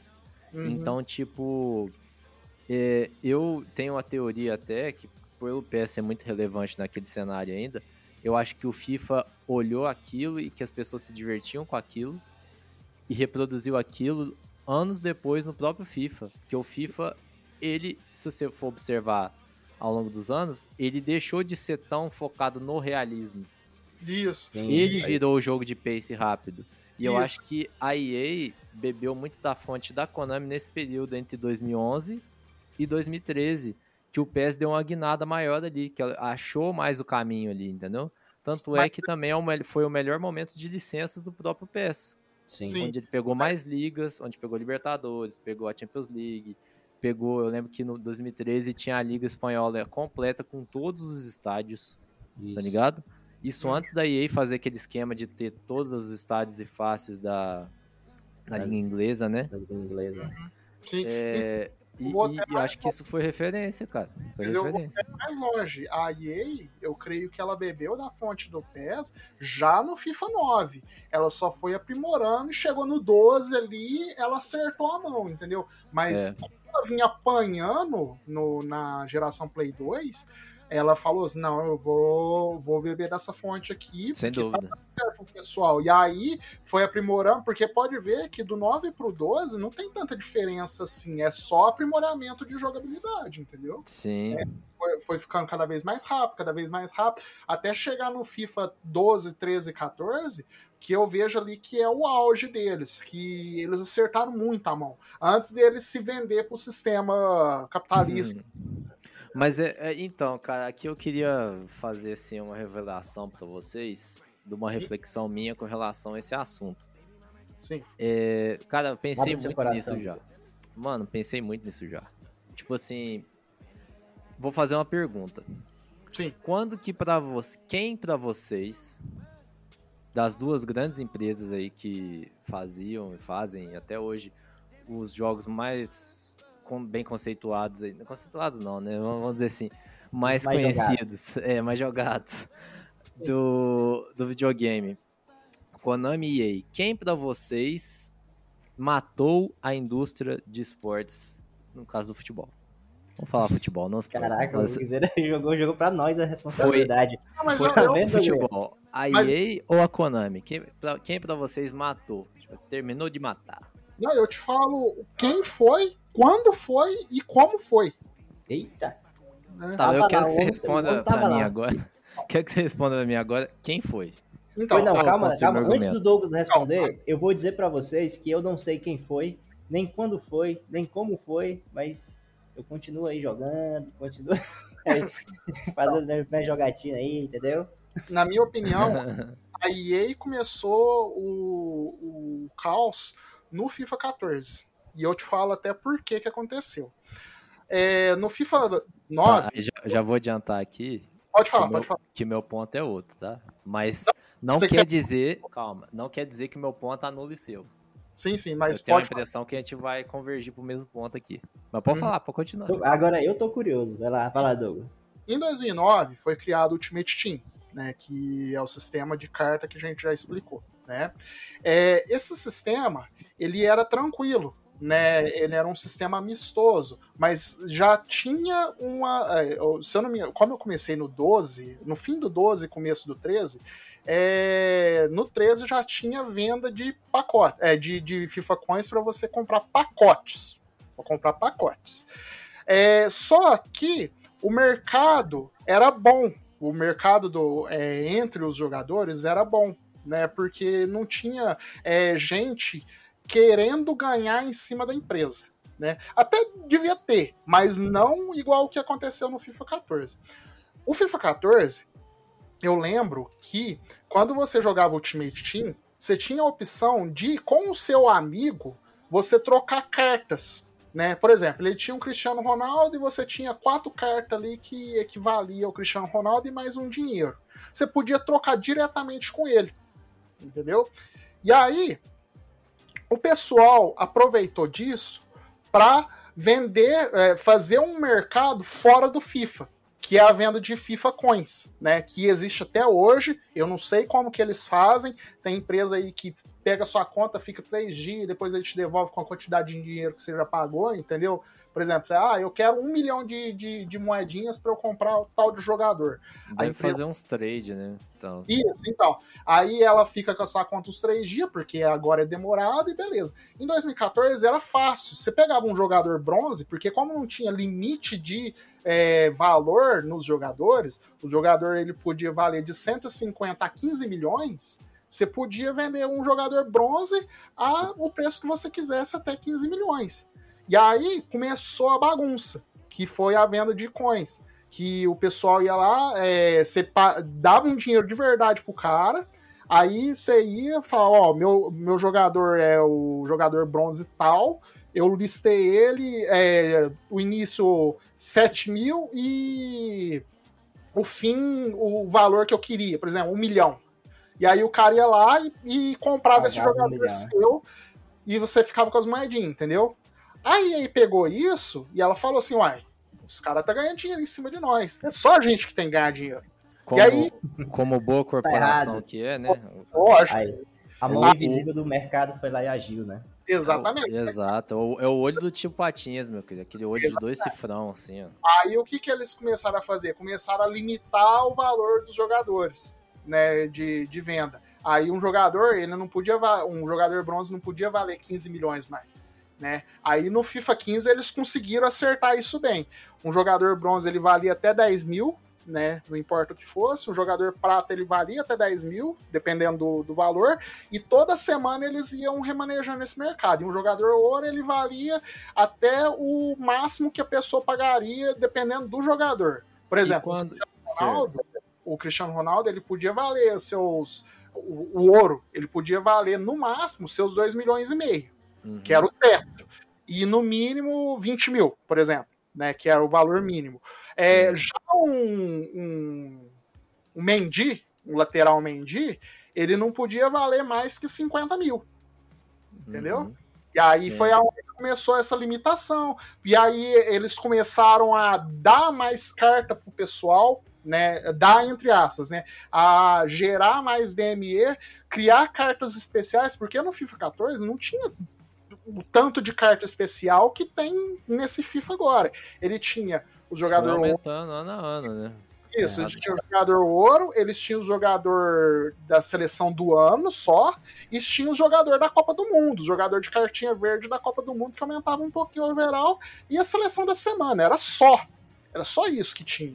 Né? É. Aí eles começou a inventar. é, no Os FIFA desafios, 17, isso, no FIFA 15 e 16, eles começaram a manejar isso. No PC, não tinha ainda os, os, os icons, né? Os ídolos, né? Os jogadores velhos. Só lendários. tinha no Play 4 e no Xbox, 3 no Xbox One. Isso né, começou esse- até como exclusivo, né? De plataforma, Ah, né? Minto, só tinha no Xbox One. Só Isso. Xbox, é. Depois só no Play. Isso, aí. Não, aí foi passar pro Play no FIFA 18. Foi aonde começou. Eles Aí começaram a, a fazer os eventos especiais, que eram os eventos Uhum. semanais ou quinzenais, dando cartas. Acho E que aí- isso aí, isso aí já mostra como o FIFA nesse período aí ficou gigante, né? Que é a ponto da, da Microsoft querer uma feature do, de um modo de jogo específico daquele jogo só na plataforma dela, né? Isso. E uma coisa que eu ficava puto né, no, no jogo é que, por exemplo, a EA ela colocava os jogos é, na nova geração, é, os gráficos da nova geração, no Play 4 e no Xbox One e não colocava no PC. Que é, dá- dava conta de rodar, por exemplo, o FIFA 14, ele tinha os gráficos do Play 3. Ele tinha todo Sim. o processo do Play 4, mas ele tinha os gráficos do Play 3 ainda É da, é da versão do Play 3, né? Na real, né? versão do Play 3. Aí no 15 isso mudou. Né? No Uhum. 15 fo- passou para gráficos de nova geração, aí no 16. Aí o 17 eles fiz- deram uma reformulada mesmo, né? É Onde criou o, o, o Journey, né? Que é a história lá do, do rapaz, lá do. Esqueci o nome do, do, do rapaz. O Alex Hunter. Isso, o Alex Hunter, que você jogava a história dele, que foi do Bem 17 legal. 9, é bem da hora, mas no caso do Ultimate Team, foi aonde eles começou a forçar essa, essas cartas novas. O pessoal, é, ao invés de comprar a carta, eles pegar as cartas que eles têm e jogar no- nos DMEs para ter um jogador específico. É, foi, e assim eles foi controlando o mercado, entendeu? E aí, como a pessoa, o- a Desculpa, pessoa tem desculpa. Só pra.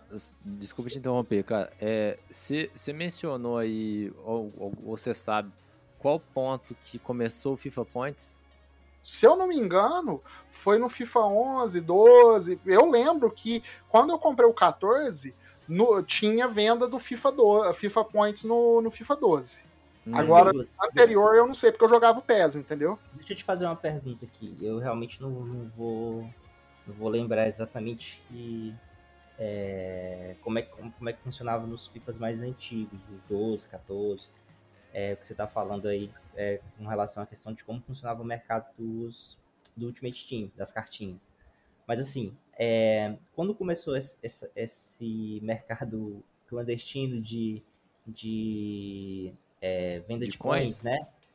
É, ele só, assim, ele só existia essa tentativa do jogador de cara, eu quero ter mais coins porque eu preciso comprar o jogador tal ou, ou, ou É isso. tal porque eu preciso é, me sair bem aqui no campeonato, me sair bem aqui. Tinha, algo- já tinha um, um competitivo forte assim junto Ah. desse mercado.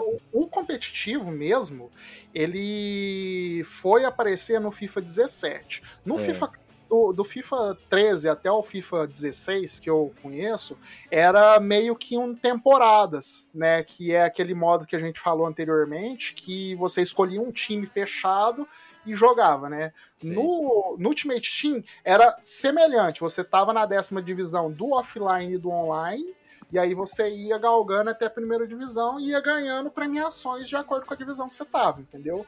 É, no FIFA 17 isso mudou. Eles criaram a, a Weekend League, que é a liga semanal, né? Que você jogava na época 40 jogos, né? De sexta a domingo, para tentar ganhar. Aí é como se fosse um ranking do LoL, né? Você tem o bronze, o prata, o ouro, o elite e o top 100, né? Na época. Uhum. Você, e eles reformularam o modo offline e virou Squad Battles, né? Que você joga. é, na época você jogava quatro partidas por dia, e no fim de semana você podia jogar livre até 40 partidas também. Né, o limite era 40 partidas que você ganhava uma pontuação. E você tinha o, o Rivals, né, que eu carinhosamente chamo de raivas. Né, que você jogava, é, tinha a décima divisão, mas aí você não, não é, você ia galgando até chegar na divisão elite. Não, não tinha divisão elite. Até a primeira divisão, e conforme for, você vai é, ganhando premiações maiores, entendeu? Mas antigamente não, antigamente era temporadas mesmo. Mas Então. tinha a ganância do pessoal, né? O pessoal queria um time forte pra poder chegar nas divisões. É, é, sempre, então, acho que aqui é relevante eu dizer o que eu tava querendo dizer aqui. Que a, toda a ideia do Ultimate Team, é, desde o princípio, é você construir, tipo assim, o time mais pica que você puder. Que esse era o E- objetivo de todo mundo que, que jogava. Nunca Uhum. teve no Ultimate Team, assim, até teve até certo ponto, mas passou cada ano a ano a ter cada vez menos uma coisa de você montar um time porque você gosta de tal jogador. Tipo assim, vou, ah, vou montar um time do Brasileirão porque eu quero, quero um time aqui com o Ganso, com o Neymar, que os, os caras estavam no Brasil na época, Uhum. e, sei lá, o Luiz Fabiano no ataque, porque eu gosto desses caras, então eu vou fazer um time assim, vou fazer um squad. Cara, isso foi possível, mas eu vou dizer, é, era uma coisa que eu gostava de fazer, que eu gostava muito do modo, porque Uhum. eu passei a conhecer. Eu já conheci o FIFA desde o FIFA 7. Só que eu passei a jogar mais o FIFA é, quando o PES decaiu, né? E acredito que foi assim pra muita gente. Então Uhum. aquele, para mim, foi mais cedo. Foi no- no- na época do FIFA é, 11 por ali. Eu comecei a jogar mais, só que eu tinha muita dificuldade de jogar ele ainda, por ter essa dinâmica diferente que a gente já falou. E aí quando chega no 13, eu experimentei, cara, e já vim experimentando desde o 11. E eu- ali foi quando a EA entendeu a questão do pace mais rápido, que a gente falou antes, sabe? É, Ali foi onde ela atingiu um equilíbrio de algo que era tinha outras dinâmicas, coisas que o PES não conseguia fazer, mas que ao mesmo tempo divertia. Você entendeu? E uma coisa muito relevante também é que eles trouxeram o jogo em português, quase que totalmente em português, Sim. entendeu? Que é onde- O Thiago Life acho que veio no 14, né? não, não, veio no 13. Veio no 13. Veio no 13? Ah, não, ele veio no 13, então. É, e aí, a tradução junto da narração, cara, foi uma coisa bem relevante pra muita gente, assim.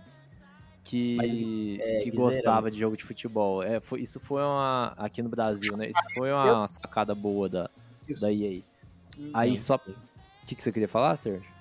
Não, é só voltando um pouco lá naquela, naquela ideia que tu falou de, cara, é, eu achava legal o modo, construir meu time, trazer os caras é, que estão no Brasil para jogar junto com os caras que estão na Europa, montar o time com jogadores que eu gosto, não com jogadores que são Uhum. os melhores é, pro competitivo, por exemplo.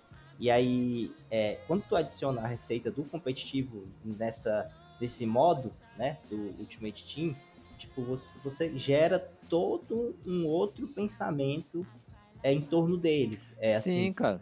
Que essa era a ideia da EA, né? ele- A, a partir, a partir desse momento, você instiga é, a compra dos FIFA Points, a compra Uhum. é, das melhores cartas, você também instiga é, o jogador a, a, cara, eu tenho que saber qual é a melhor tática, é, qual é o, o, o meta do jogo, porque Sim.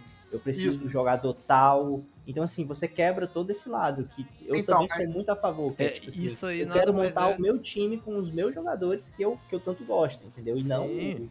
o, o, o meta do jogo. Então, Uhum. mas aí eu vou entrar num, num esquema aí interessante que o, que o Guizeira falou. É, esse esquema de você jogar com os jogadores que você gosta, isso existiu até o FIFA 19.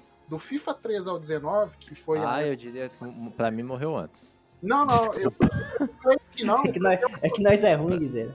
Não, não, não, mas assim, o- eu falo que assim, você podia não ser competitivo, mais você conseguia divertir. Você conseguia bater de frente com um cara lento, por exemplo.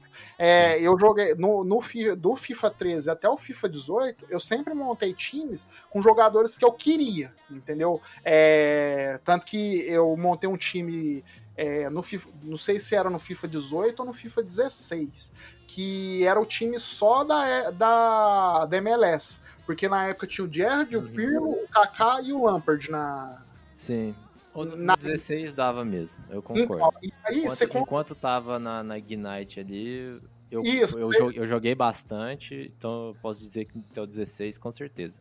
Então, aí, você, assim, a, você, não podia, você, você, não podia, você podia não ser competitivo a ponto de chegar na elite, mas você chegava ali numa uhum. divisão com esse time, porque os caras ainda dava conta, né, de, de jogar foi mudar para Frostbite, foi no 17 que mudou na, Frost, na Frostbite, né? É, uhum. Foi mudar para Frostbite, o, eles começaram a perder a mão no pace. Né, o jogador, ele, o zagueiro, ele tinha que ser, se ele fosse lento, ele não dava conta de pegar o ataque rápido, entendeu? Na época ele ainda conseguia, né, no, no até, anterior. Só que eu vejo, você ainda conseguia jogar no 17, no 18. É, é. Foi perder a mão no FIFA 19. Né, sim, né? Porque no FIFA 19, no, é, os caras é, é, tinha. Eles inventaram umas mecânicas novas, de, por exemplo, o, o chute que você tem que apertar o, o precisão, né? Aquele chute de precisão. Vezes.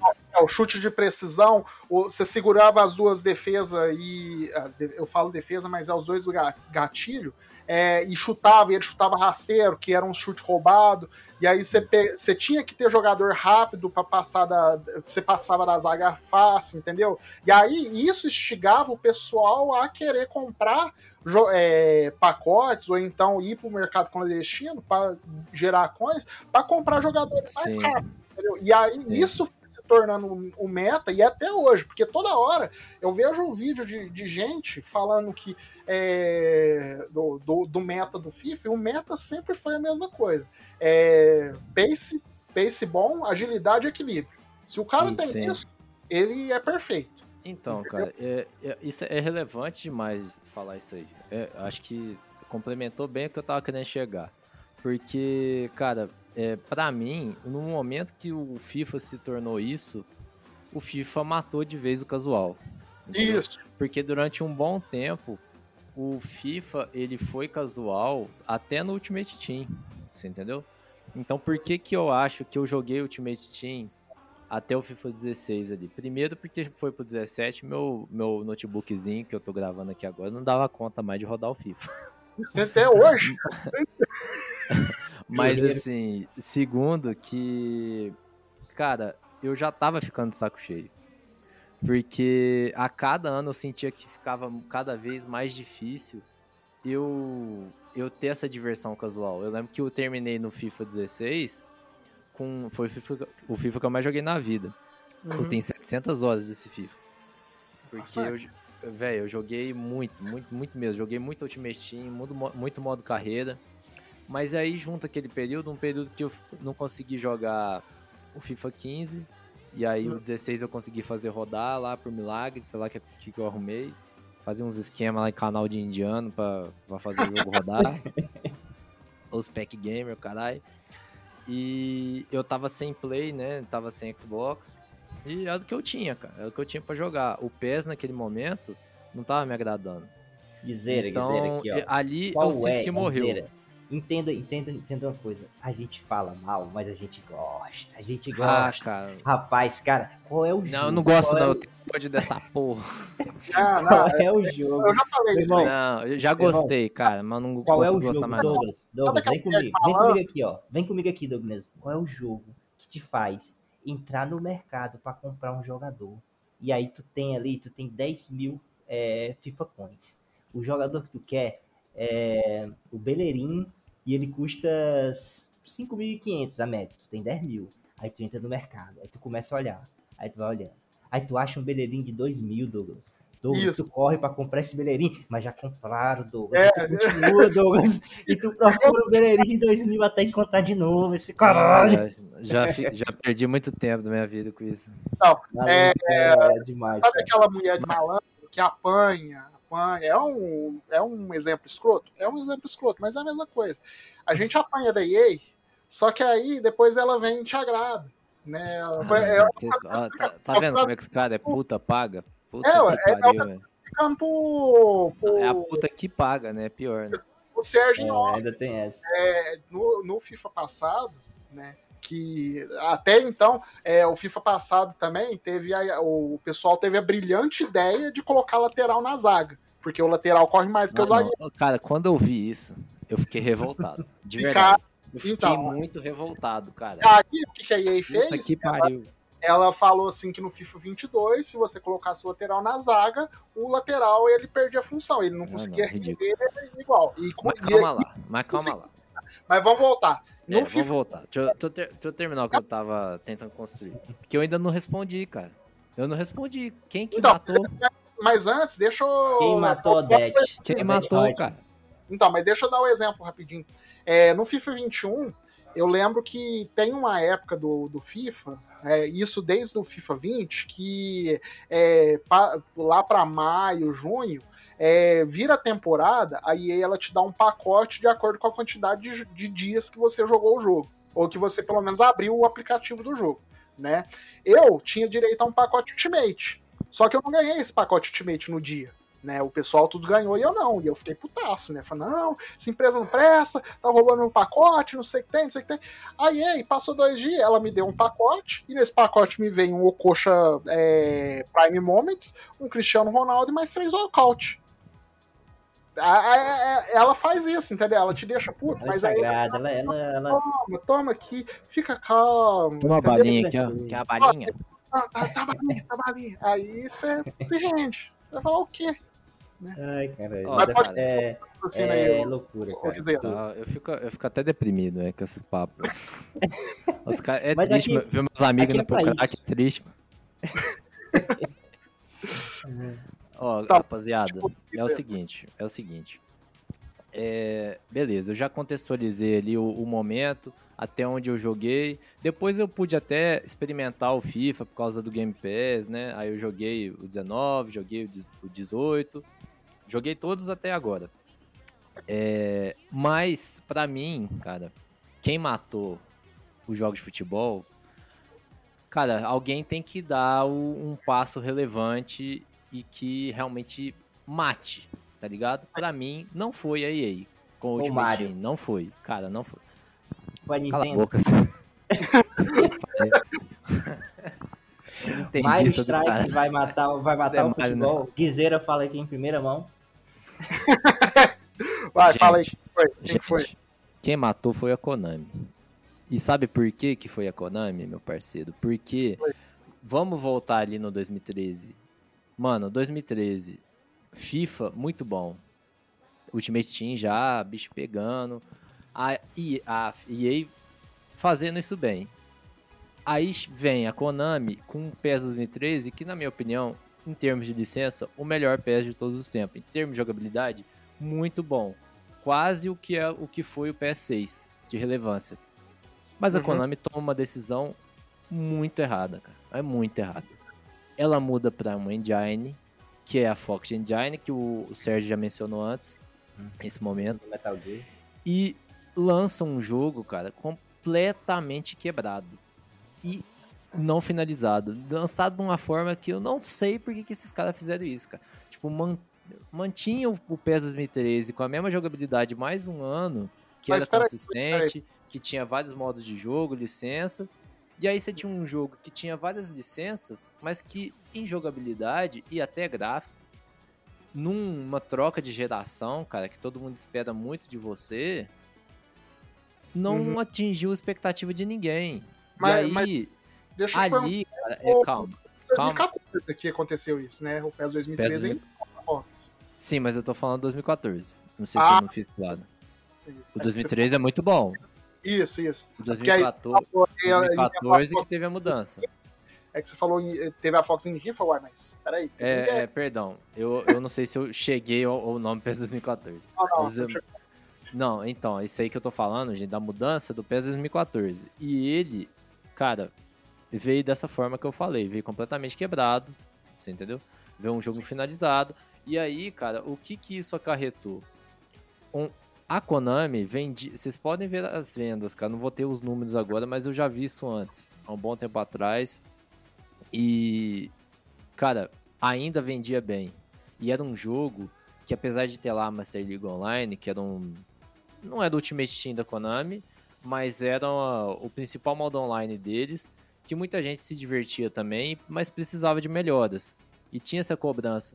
Mas não tinha tanto porque a, a Konami ainda tinha uma Master Liga muito boa, muito completa, com várias coisas muito autênticas, entendeu? Quase um RPG de futebol ali. Quem lembra da Master League do, do PES 2013? Na minha opinião, de- em termos de Master League, a melhor até hoje. E que, cara, os fãs gostavam, os fãs da Konami gostavam, o jogo vendia por causa disso. É, no 2014, tudo caiu por terra, porque a jogabilidade caiu absurdamente. Sim, entendeu? sim. O gráfico caiu. É, e aí a expectativa não foi atendida. E somado a isso, tem o que o Douglas falou. O Douglas falou que, na opinião dele, foi a EA com o Ultimate Team. Cara, foi sim também. Só que, se, a- na minha opinião, se a Konami tivesse mantido a curva consistente que ele estava atingindo desde o PES 2011 com a mudança, cara, ela conseguiria. Ela conseguiria perfeitamente. Daí o que, que aconteceu? Ela teve que correr atrás de novo.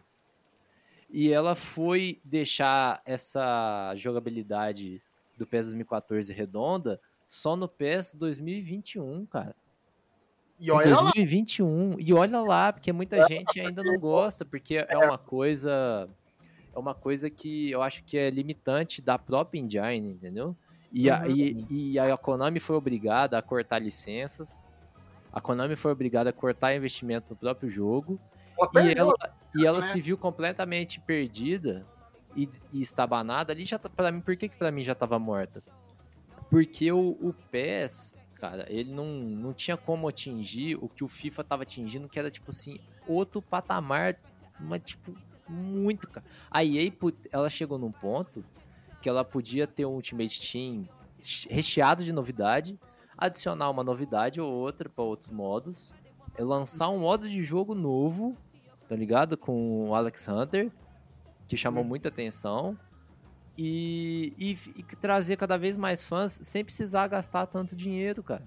E ganhando rios e rios de dinheiro. E a Konami tendo que investir cada vez menos, até porque também é uma empresa que mudou o foco dela. Isso, Isso. também acarretou mu- muita coisa, tá ligado? A Konami virou uma empresa que matou assim não só o PES, mas outras franquias e manteve, manteve o PES com o Ultimate Team fuleiro, que é o My E- Club. É, Entendeu? o. Agora eu esqueci o nome que, que virou agora. Que deu Agora uma. é o.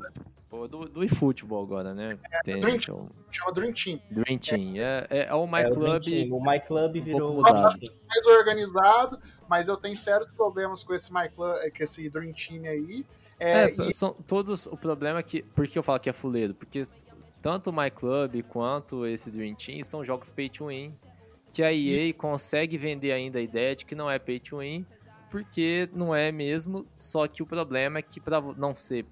Não, você não gastar dinheiro com o jogo, você tem que investir muitas horas. Né? Uhum. E pra Mas- quem. E, e por que que hoje o fã de futebol, Douglinhas, eu, eu precisava chegar nisso logo. Por que que hoje o fã de futebol no videogame casual tá órfão? Porque, cara, o fã de futebol casual não, não- às vezes ele gosta de jogar outra coisa, às vezes ele gosta de ver filme, ver série, e ele não, e aí eu tô falando de mim mesmo, tá? Uhum. Porque e não tem esse tempo disponível pra formar um time pra ser competitivo ainda, cara, que é uma coisa que eu nem almejo. Entendeu? Eu não quero Mas ser competitivo, os- eu os quero modos brincar com o offline, jogo. Não, não te Calma. satisfaz, não? Assim, Não hoje. satisfaz, cara, sabe por quê? Porque eu sou jogador do, do FIFA ano a ano, é, com horas e horas, eu nem sei quantas horas eu tenho de FIFA, PES na minha vida, mas é muita coisa. Deve ser meia vida, se bobear. e, e, mano, eu não tenho desafio nenhum mais. tá ligado? Porque É. a, a IA é basicamente a mesma desde o 15, Uhum. tá ligado? A IA não dá desafio nenhum, a EA não implementa desafio nenhum naquela IA. Agora Então, tem. Eu, eu sei, os, eu sei os caminhos. Fala que tem, mas não tem não, meu parceiro. Tem ladroagem. Ten- é, tenta jogar agora no, no lendário no Ultimate. Já joguei, já joguei. Tem- É, eu não, eu mas já calma, vivi. tem, tem, eu, eu cheguei a ver agora no 22, tem uma parada que eu achei interessante. Eu não, não cheguei a testar porque eu sou muito ruim, mas como o Douglas falou do lendário e do Ultimate, tem uma opçãozinha de você ativar para a IA, A IA simular Simular é, os jo- é, jogadores reais. Pro entendeu? player, né? Isso, pro Isso. player. Aham. O Que é um problema, cara, é que a, jo- a jogabilidade do FIFA também man- se mantém um muito parecida desde o 17. Você Sim. não tem, você não tem grandes e relevantes mudanças. Então, o que a gameplay desses pro players e tal, você assistir uma liga competitiva, é uma, game, uma gameplay baseada em exploits do jogo, cara. É, ué. Os caras os cara exploram as coisas mais escrota possível pra ser eficiente e fazer gol. Tá, entendeu? agora Fala, imagina a máquina fazendo a mesma coisa. É. Que ela E não é. aí, Se, a- se- se- você tem uma máquina que imita esses caras, é uma máquina que eu não quero jogar contra, cara, porque é uma máquina escrota, tá ligado? Mas, mas assim, ó, assim, não não tem pergunta- imersão. Fazer uma pergunta aqui pra vocês dois. A gente tá batendo muito aqui na Konami, batendo na EA, falando que o Ultimate Team é uma, é uma merda, mas a gente gosta mesmo assim, porque a gente é viciado nessa porra. mas assim, é, o que, que vocês olhando, vocês acham de que, de que poderia ajudar a melhorar? Porque assim, tendo em mente que o competitivo não vai deixar de existir, a venda de, de cartinha não vai deixar de existir. Então, assim, o que é que a gente, dentro do que tem hoje, dá pra fazer pra melhorar? A tornar uma parada mais, sei lá, honesta. Ah, meu parceiro. O que falta no mercado é concorrência. Não adianta. Né? Cara, Porque Pra Não, mim só tem uma solução. É, é o que o Douglas tá falando, mas eu tenho uma, eu vou vender ideia aqui. Vocês vão ver. Pode falar, Douglas. Não, não, pode, pode falar essa Cara, ideia. Mano, pra mim só tem uma coisa e eu vou falar pra vocês. Se eu Sim. conhecer um cara, eu já falei isso com um amigo meu que é desenvolvedor, vocês conhecem também, é o Danny. Sei. Já falei com ele, cara, Danny, se você quiser fazer isso, mano, eu te ajudo no que for. Eu vou ser o seu Kojima do jogo de futebol. Tá vindo, tá vindo, moleque. Que eu não sabe que eu não sabe programar, mas fala aqui, ó, faz assim, faz assado. Mano, você tem que pegar um jogo diferenciado do que tem no mercado hoje e que atenda uma demanda de uma comunidade que é órfão, mas que não vai ganhar rios de dinheiro igual a EA. Então tem que ser pezinho no chão. Uhum. Você entendeu? Então, o que, que tá rolando agora, pessoal? Tem a ideia do. É, É, o, você tem, do- você tem aí o é, dois ou três jogos novos anunciados, né? Uhum. Você tem esse da FIFA que ninguém sabe. Você tem o UFL, que já Isso. foi mostrado um pouco. E você tem o Goals, que ninguém Uhum. sabe nada também, sabe pouca coisa. Ao que parece de informação que a gente tem, UFL é um FIFA Ultimate Team um pouco mais arcade ou travado, a gente não sabe ainda porque a gameplay não revela nada. É, que clama ser fair to play, tipo assim, ser, ser justo com o jogador. Uhum. Eles vão tentar, ou seja, eles vão tentar um online que seja mais justo. Cara, eu Sim. acho, isso- eu acho isso plausível. Talvez a partir daí se construa algo legal para jogos de futebol competitivo. Eu acho que é isso, cara. Porque pra mim, do jeito que o FIFA é competitivo hoje, eu não acho legal. Eu acho bem mais legal o que um Rocket League faz, por exemplo. Sim, entendeu? Eu acho que- bem mais justo. Entendeu? A, joga, a jogabilidade, você depende muito da jogabilidade, não tanto de cartinha. Entendeu? Isso, isso, exatamente. Eu acho isso legal. Pra mim, isso no nível de competição é legal. Só que isso ainda não é o que eu espero. Entendeu? O que, que eu espero? E qual que é a minha ideia? Cara, eu espero um jogo que seja arcade e focado muito no arcade. Não vem falar de Mario Strikers, não, ô, caralho. Puta que pariu, ele levantou a bola, velho. Ele, ele literalmente levantou a bola. Não, falar de Mario Strikes, não quer que eu fale. não, eu sei que ele ia falar, por isso que eu já cortei na raiz. Ou até você impedir. Cara, não. Vamos falar mais assim, uma linha do que é um PS6. Na linha do que foi, do que foram os, os jogos da Konami ali até o PES 2011 no Olha Play aí, 2. Antigamente Sabe? é que era bom. com, com modos offline bem trabalhados e que, cara, do ponto de vista de desenvolvimento, cara, é esse- naquela época tinha um monte de novidade que os caras conseguiam fazer é, que não envolvia dentro de campo, entendeu? Primeiro você desenvolve uma jogabilidade, depois você desenvolve o que já tava lá naquela época, entendeu? Ideias pra Master Liga, coisas do tipo, entendeu? E Uhum. que tenha nesse jogo também. Você pode, cara, você, pode copiar, não tem problema. Essas coisas, até onde eu sei, não tem patente. Sacou? Não. Você copia e faz diferente. E, Uhum. Copia mas o nome. importante é ter essa jogabilidade arcade, com esse foco, com essa cara de arcade, e que seja divertido. Porque eu acho que a partir daí, você consegue até, cara, almejar o lado competitivo também, não tem problema. Não tem problema. Porque se você for ver, cara, o tanto de campeonato que teve de PS6 não oficial, escrito no papel, valendo a Coca-Cola. Você Uhum. entendeu? No Bomba Pet. Cara, é possível também, cara. Sim, sim. E, e aí, tipo assim, pra mim essa é uma demanda que tá aí e que eu acho que nenhum desenvolvedor enxergou ainda, sacou? Uhum. E que eu Sim. acho que é perfeitamente possível, cara. Você, é só você ter um estudo sério, sabe? Eu não, eu acho, eu acredito que não precisa de muito investimento, porque senão tá alçando voos ao- realistas, tá ligado? Não Uhum. é isso, não é essa abordagem. É uma Mas, coisa ó, mais indie mesmo, você entendeu? E o indie tem um espaço hoje que pra mim esse é o caminho. Não vejo que é o o que o, pelo menos o que a gente tem de informação até agora, o que a gente vai ter com o jogo da FIFA, o Goals e o FL. Eu acho que não é isso. Sim, sim. Assim, Guizeira, só, só, só também. Já já o Douglas é, fala Uhum. também a opinião dele. É, mas assim, é, eu hoje com o FIFA, que é o jogo de futebol que eu mais jogo, joguei também o eFootball, mas como ele só tem um online, né, nesse momento agora, então acaba que fica um pouco mais distante, já que eu não tô mais tão é, imersivo nesse, nesse, nessa parte do online, seja no FIFA. seja As no novidades são poucas pro offline, né? Tipo, porque ele tá lá, né? Mas E ele aí, bota assim, uma coisa ou outra, né? O FIFA hoje, com a Master League, ela me atende, ela me diverte, eu consigo montar o meu time e tal, e ter horas e horas de jogo, apesar de, no gameplay, realmente se tornar maçante à medida que você vai entendendo é, como a IA joga. Então, tipo, por mais que seja um time, é um Real Madrid, um Manchester City, um Liverpool, à medida que você vai jogando, você vai entendendo mais o jogo e acaba que vai tornando um pouco maçante aquela Master League.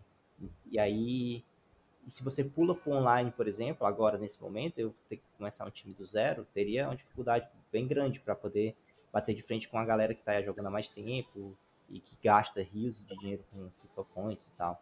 Então, assim, na minha opinião, por exemplo, uma coisa que poderia ajudar, eu acho que é uma ideia bem, bem de merda mesmo, eu falo, mas eu mesmo acho que é uma ideia de merda. Mas é, dentro do, da formação do teu squad, na hora de você montar o teu time para entrar em campo, deveria ter alguns limitadores no sentido de tornar mais democrático as partidas. Como assim? É, Ah, já a gente tem as cartas, a gente tem as cartas, né, com, com os tipos ouro, prata, bronze, é, as, as cartas né, dos, dos lendários, as cartas especiais de eventos e tal. Poderia ter um limitador de, por exemplo, o cara do time só pode ter no máximo duas cartas lendárias, é, três cartas especiais, é, e o resto você tem que completar com carta ouro, prata e bronze. Entendeu? Campeonato, o campeonato oficial da EA é meio que assim. Isso, isso já ajuda, assim. Se fosse, Ah, se fosse cara. mais, é, não só o campeonato, concordo. mas pra, no geral, entendeu? Já seria uma ajuda. Eu, é o que eu vejo hoje, assim, de uma forma de melhorar é, essa barreira do competitivo. Mas Sim, realmente entendo que é, é- que é bastante difícil.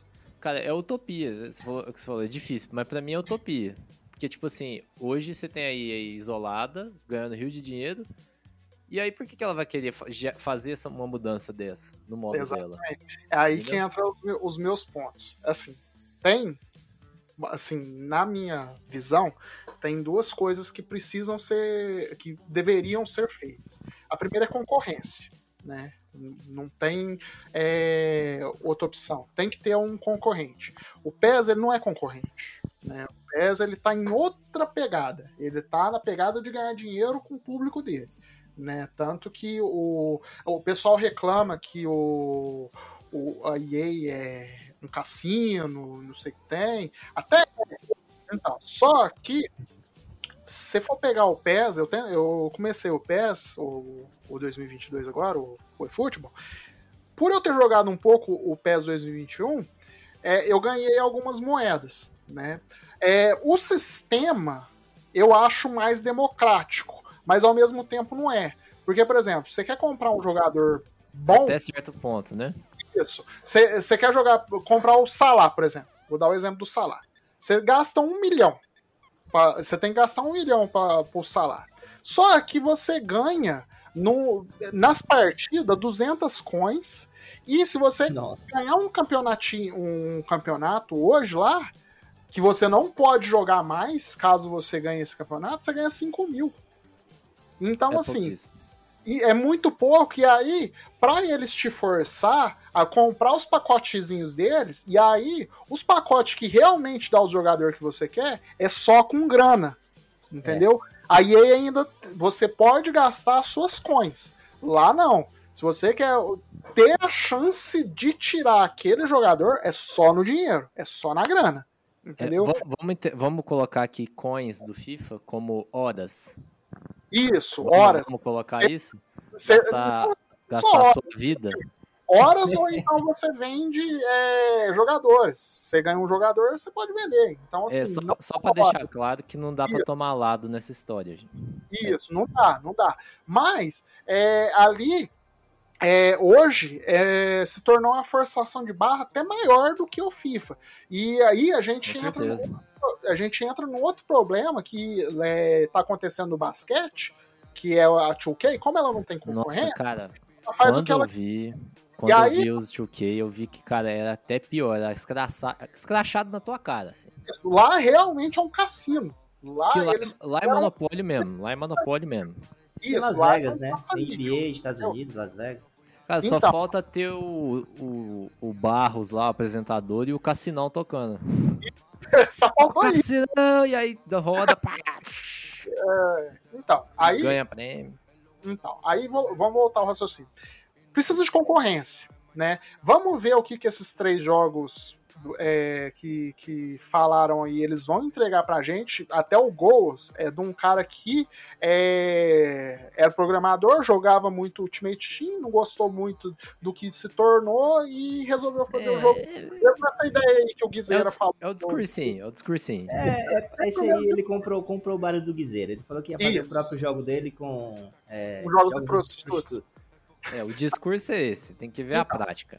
Exatamente. Uma coisa que eu vejo que é impeditivo desses desses grandes bater a EA, hoje menos, porque a EA ela não tem mais a chancela da FIFA, né? Então já ajuda um pouco, é o fato das licenças. Né? Porque hoje a gente já está acostumado a jogar com um jogador com nome real. Você quer o Cristiano Ronaldo com o nome de Cristiano Ronaldo. Eu não quero jogar com o São Paulo que o cara chama é, não sei o que da, da Silva. Entendeu? Eu quero o São Paulo com o time de São Paulo. Inclusive, isso é uma coisa que a Konami enxergou bem nos últimos anos, né? A Konami E- investiu mais no Brasileirão, nos estádios. Então, né? é, isso, aí, isso aí deu, vamos dizer assim, a Konami tava lá morta no chão, aí veio o Brasileirão aqui pro distribuidor, entendeu? Com os É, estádios, pra, pra esse público ainda dar um pouquinho de dinheiro pra ela.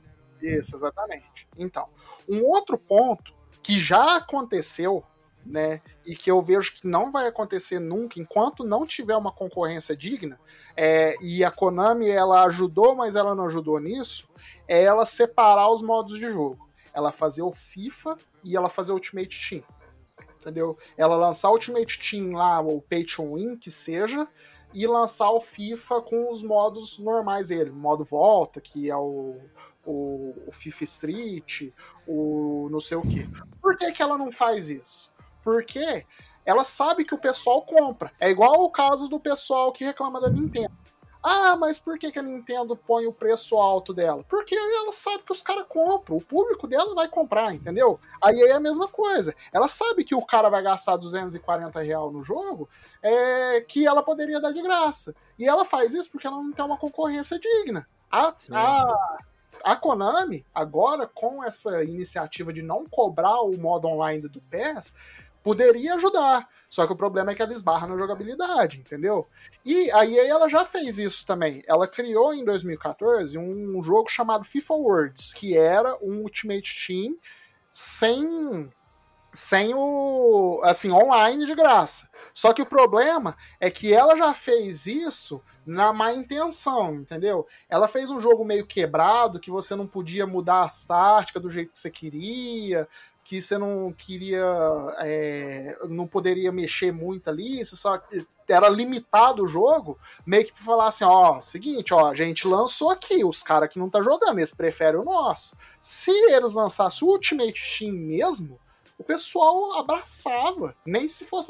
É igual o que o Marcel do Minicastle falou a respeito do Forza no Game Pass. Ele falou assim, cara, é, os caras, eu pago a mensalidade, eu jogo Forza 4, eu não gastei um centavo, eu não gastei um centavo com o jogo do Forza e eu quis comprar os carros do. do. como chama? Do 017. Entendeu? Porque eu, então, porque o jogo é de graça. Isso. Então, tem alguns carros lá que eu quero comprar, eu fui lá e comprei, sem culpa. Entendeu? Cara, Sim. Douglas, agora mesmo, recente, o eFootball, tipo, o jogo tava de graça, eu peguei, comecei a jogar, eu falei assim, cara, todo ano eu dou pelo menos 50 conto, 30 conto no, no jogo, né? Falei, vou comprar moedinha aqui, paguei 25 reais de moeda, gastei lá no jogo, ganhei um jogador ou outro Deu tal. dinheirinho pra Konami, que Tranquilo, velho. Vergonha. Então, fazer o quê? Mas assim, é atrativo, entendeu? Só que por que, que ela não faz isso? Porque ela já sabe que ela vai lucrar nas, nas duas pontas, porque não tem concorrência. Então É a concorrência ajudaria nisso. É... Oi, pode falar. É, Cara, é, eu, eu acho que assim. É, é muito claro agora também nesse ponto da nossa conversa que o que dita esse mercado de esporte hoje, porque é isso que a gente tá Zero? dizendo, gente. Peraí, peraí. Repete, repete que picou. Ah, Caralho, eu Rapidão. achei que tinha sido uma pausa dramática. Eu falei, caralho, Guiseira dá umas pausas dramáticas foda, irmão. A minha internet tá me sabotando aqui. Aí aí querendo cortar. É, o que eu tá, acho que tá muito claro nesse ponto da conversa hoje, gente, que o mercado de esportes hoje, porque é isso que a gente tá dizendo, tudo isso que a gente tá falando, vale pra jogo de corrida, cara, vale pra jogo de basquete, cara, a EA nada de braçada nos jogos de futebol americano. Se você vê, se você acha que o FIFA é uma vergonha, vai ver a análise do Angry Joe Show sobre NFL, que eles fazem todo ano. O jogo do futebol americano. Cara, é um jogo que puramente, puro e simples, é Ultimate Team e não inova nem na jogabilidade, cara. Os caras trocaram de geração e não mudaram nem o gráfico. Pra Então, você ter ideia que, que no FIFA ainda teve uma mudancinha gráfica e tal. O cabelinho do, do Alisson balança, o Cavani, olha, o Cavani, olha o cabelo, olha o comercial da seda. Olha que legal, entendeu? E, e- a- cara, no, no- lá no futebol americano é mais revoltante ainda. Porque lá é literalmente só eles, não tem concorrência. É contrato de, de 25 anos. É um bagulho de. Eu não sei se é 25, tá? Mas é são muitos anos. Com a NFL. E que ninguém. É de exclusividade. Nem a 2K, se quiser pegar, não pega. Entendeu? então E aí você vai na NBA, é o que o Douglas falou, que é o caça-níquel ali na tua cara. É, Você vai no Need for Speed, também da EA, você você teve a um Need for Speed, que é aquele do Velozes e Furiosos lá, que era carinha de Velozes e Furiosos, como é que ele chamava? Hum, Ah, o- gente, antes do Hit. Antes do Peraí, é Hit. o Payback. O Payback. Esse jogo, cara, um jogo escrotíssimo. Um jogo offline com, micro, com microtransação pra você conseguir avançar.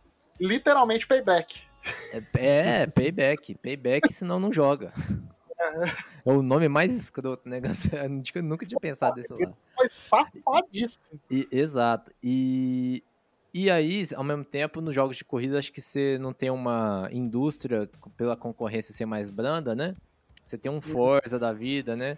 Mas aí vem um Gran Turismo 7 meio esquisito ali, com as microtransações estranhas também. Então, só que tem concorrência, né? Então você vê alguns trabalhos bons ali ainda. A gente ainda. é, Eu vou entrar, abrir um parênteses É. aqui, algo que me deixou muito triste. Que Ah. foi a compra da Codemaster pela EA. Isso Ah, sim, porque a Codemasters fazia uns jogos relevantes, interessantes, né? Você, Então, você pega, próprio você pega um Dirt 5, cara, um jogo totalmente arcade, nada de microtransação, tipo um jogo anos 2000 feito em 2020. 1, Isso. E aí um Dirt Rally, que já é um simulador de rally mesmo, se você quiser Sim. jogar. Então, aí, a EA ela comprou a Codemaster, a primeira coisa que ela fez foi aumentar o valor do Fórmula 1 de 100 para 250 reais. Por que Exato, não, né? cara. Exato. E agora tem microtransa... tem Ultimate Team dentro do Fórmula 1 hoje. Caraca, É, dá pra e não é que e não é que vai morrer agora a Codemaster, mas ela vai vai indo minando aos poucos, assim como a EA fez com um monte de empresa, a Visceral e A Criterion fazia a um jogo de corrida fazia Burnout, velho. Burnout, cara, Burnout jogo de que é o maior jogo, exemplo de jogo de corrida arcade que Burnout. É, E tá triste. aí mortinho, cara. Tá aí mortinho. Inclusive, eu posso deixar um link também essa semana sobre um vídeo que eu vi de um fã de Burnout, que ele faz uma reflexão sobre isso aí tudo, na parte dos jogos de corrida.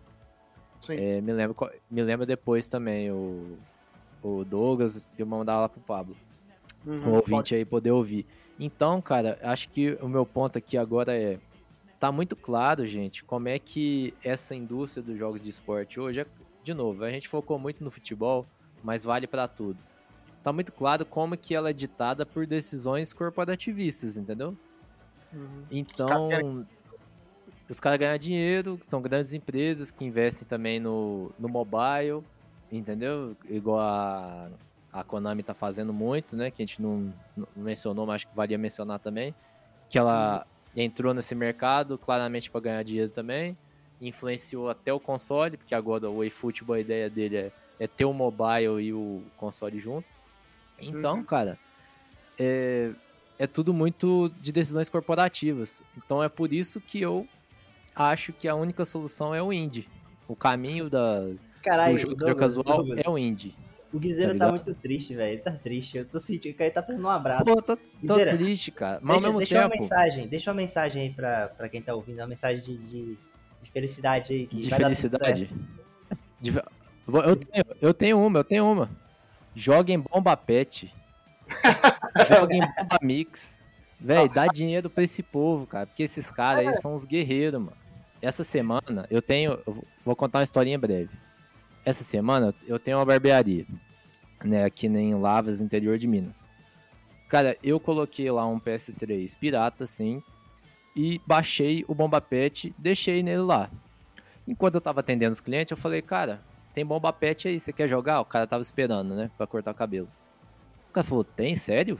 Eles fazem ainda? Eu falei, fazem. Coloquei Ai, atualizada desse mês, pai. O cara falou, pô, Quentinho. bora, né? Aí eu liguei lá, deixei o Bomba Pet pro cara. Não, pô, Véi, peraí. Ele, é, cara ele é de ficou- Lavra, Minas. Ele falou, não falou, não, bora. Ele falou assim, Laiso? Ele falou coisa do tipo, eu, eu, eu mandei o ai aí, você viu, né? Eu vi, eu vi. Não foi muito. Não escapa muito disso, não. Véi, os caras, a semana inteira, os caras vidrados no Bomba Pet, velho. Porque no Bomba Pet tinha lá o quê? Bomba Pet tem o quê? Legend. Tem, pô, tem time lá, ó, time é, Inter de Milão clássicos. Aí tem lá o Figo, cara. Adriano. Ó, é- essa é uma ideia, essa é uma ideia que tem que existir. A gente tem que, tem que lançar um jogo de futebol aí. Que, tipo assim, não é o jogo do, do desse ano, do, do Liverpool, é só o clássicos. Pega vários Liverpool Cara, de vários anos. Eu coloco isso- muito mod no meu PS6 aqui do, do, do computador. E, com e tem uns mods foda, isso que eu ia falar. Tem uns mods foda. Tinha um, tinha um Winning Eleven do Play 2, que é do Legends, né? Aí era só clássico mesmo. Tinha até a narração era clássica, era tudo, o menu era vintage. Ah, Então, é. na comunidade modern tem muita coisa interessante, não é de hoje.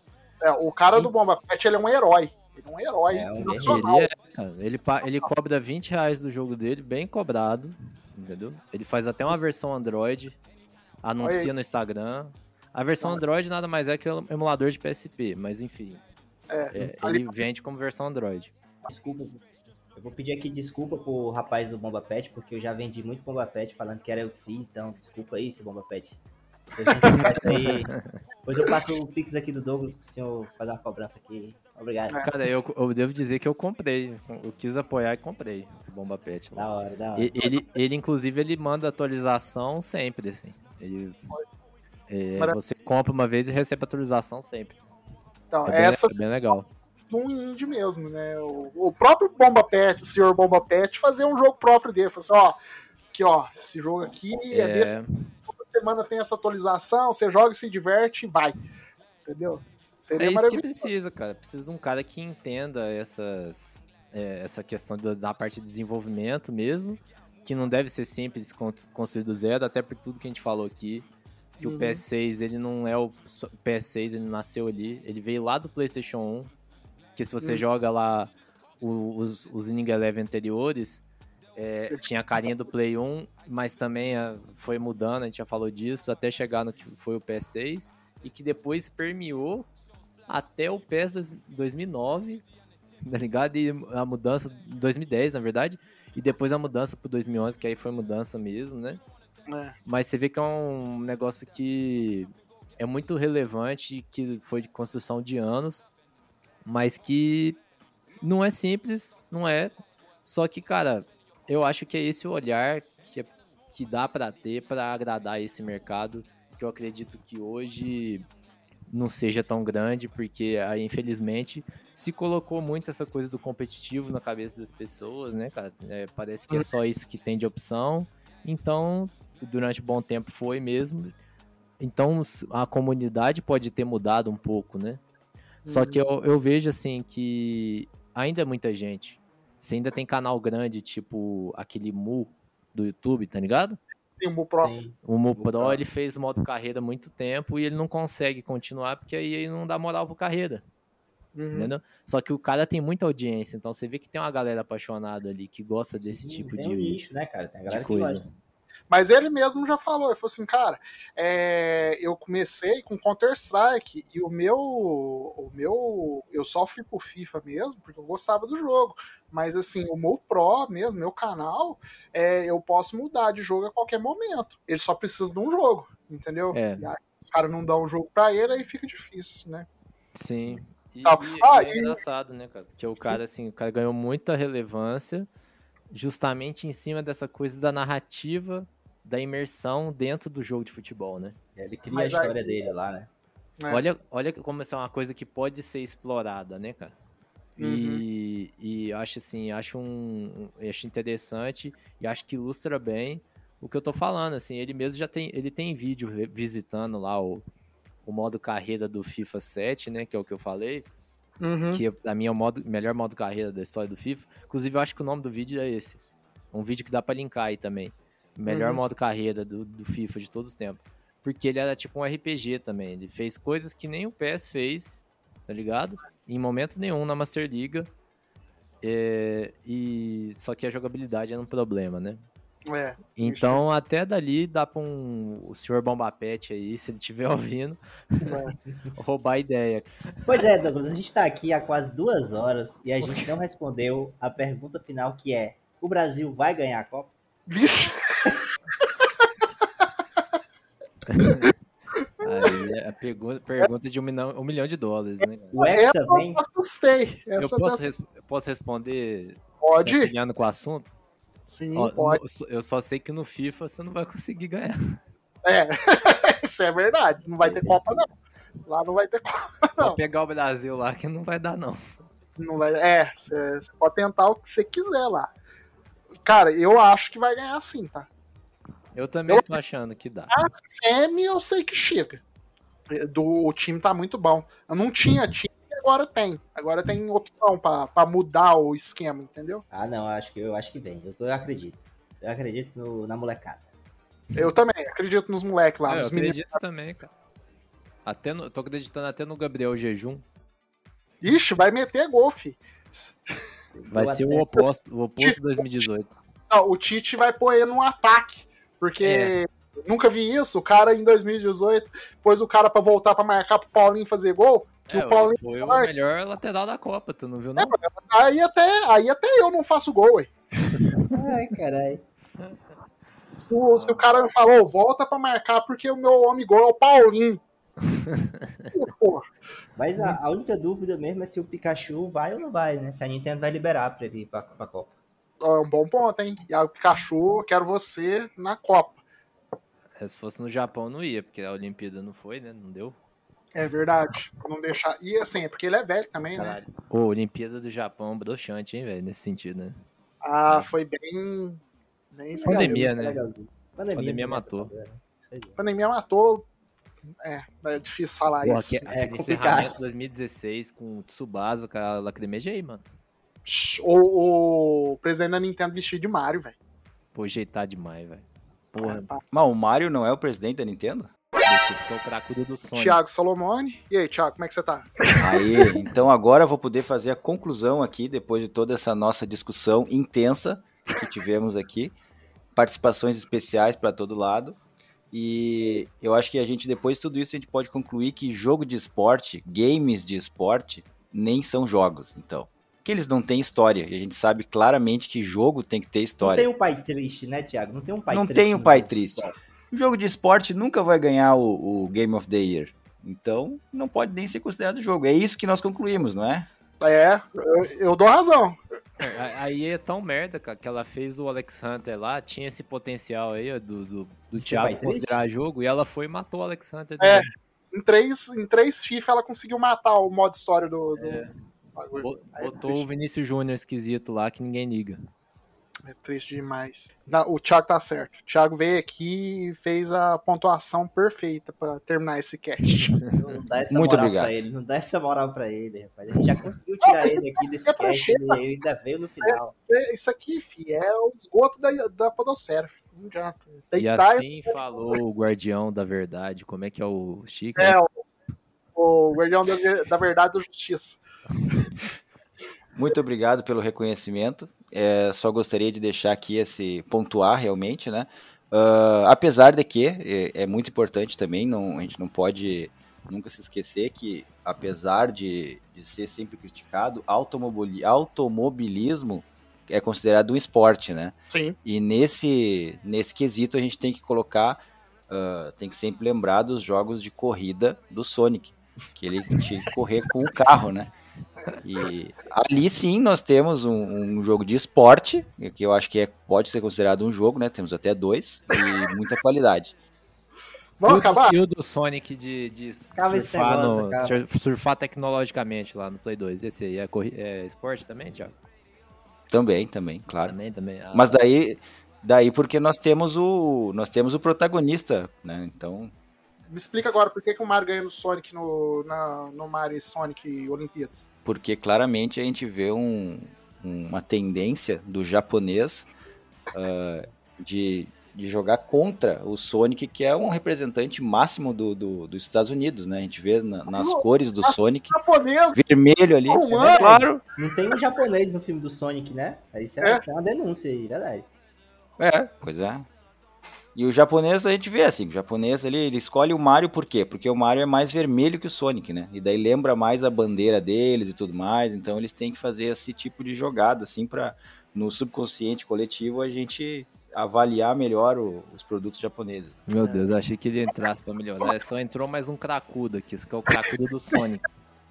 vamos acabar com esse negócio? Acaba aí, bom já, né? aí. bom, Deu. né? Ó, eu quero agradecer a vocês, né? Sérgio, muito obrigado mais uma vez por estar participando. Guizeira, muito obrigado também por participar do episódio. Eu vou dar mais uma chance pro Sérgio despedir, que foi muito sem graça. É, Não, depois, de- depois, depois disso, depois da participação do Thiago, eu tô até emocionado em falar alguma coisa. Só, quero deixar aqui que. deixar claro que o Mario sempre foi e sempre será maior que o Sonic. Aí, Guizeira, Ô, cara, muito obrigado por essa oportunidade de né, desabafar, né, cara? Tá precisando botar isso pra fora. Eu falo. Thiago, tá, né? Ah, cara, eu tô parecendo os caras, aqueles loucos com a, plo- a plaquinha do apocalipse, tá ligado? Na rua. E ninguém. Aqui foi minha chance. Obrigado por isso, de verdade mesmo. Espero que alguém escute e faça um indie da hora de futebol aí. Beleza. Thiago, muito obrigado pela participação também. De nada, acho que é sempre bom a gente ter discussões de qualidade como essa que nós tivemos nesse podcast aqui, né? Todo mundo trazendo suas ideias, colocando elas de forma coerente, sempre com base na verdade. E agradeço demais ao Douglas Cast por dar essa oportunidade, dar essa voz ao público, né? Porque a gente sabe que tem muitas pessoas que pensam que nem a gente, como a gente. As coisas que nós expomos aqui nesse podcast, né? Que tem muitas pessoas que pensam igual, igual exatamente como nós. E pessoas não têm oportunidade de falar. E aqui a gente tem, né? Eu acho que isso é dar voz ao povo e é isso que nós precisamos cada vez mais. Muito obrigado, Douglas, por essa oportunidade. É. Não tem nem o que eu falar agora. Depois, depois de todo esse discurso, eu só Eu venho despedir de vocês. Obrigado, ouvinte, por, por acompanhar mais essa loucura né, desse episódio, desse Doublecast. E até a próxima. Tchau pra vocês. Valeu. Até! I get no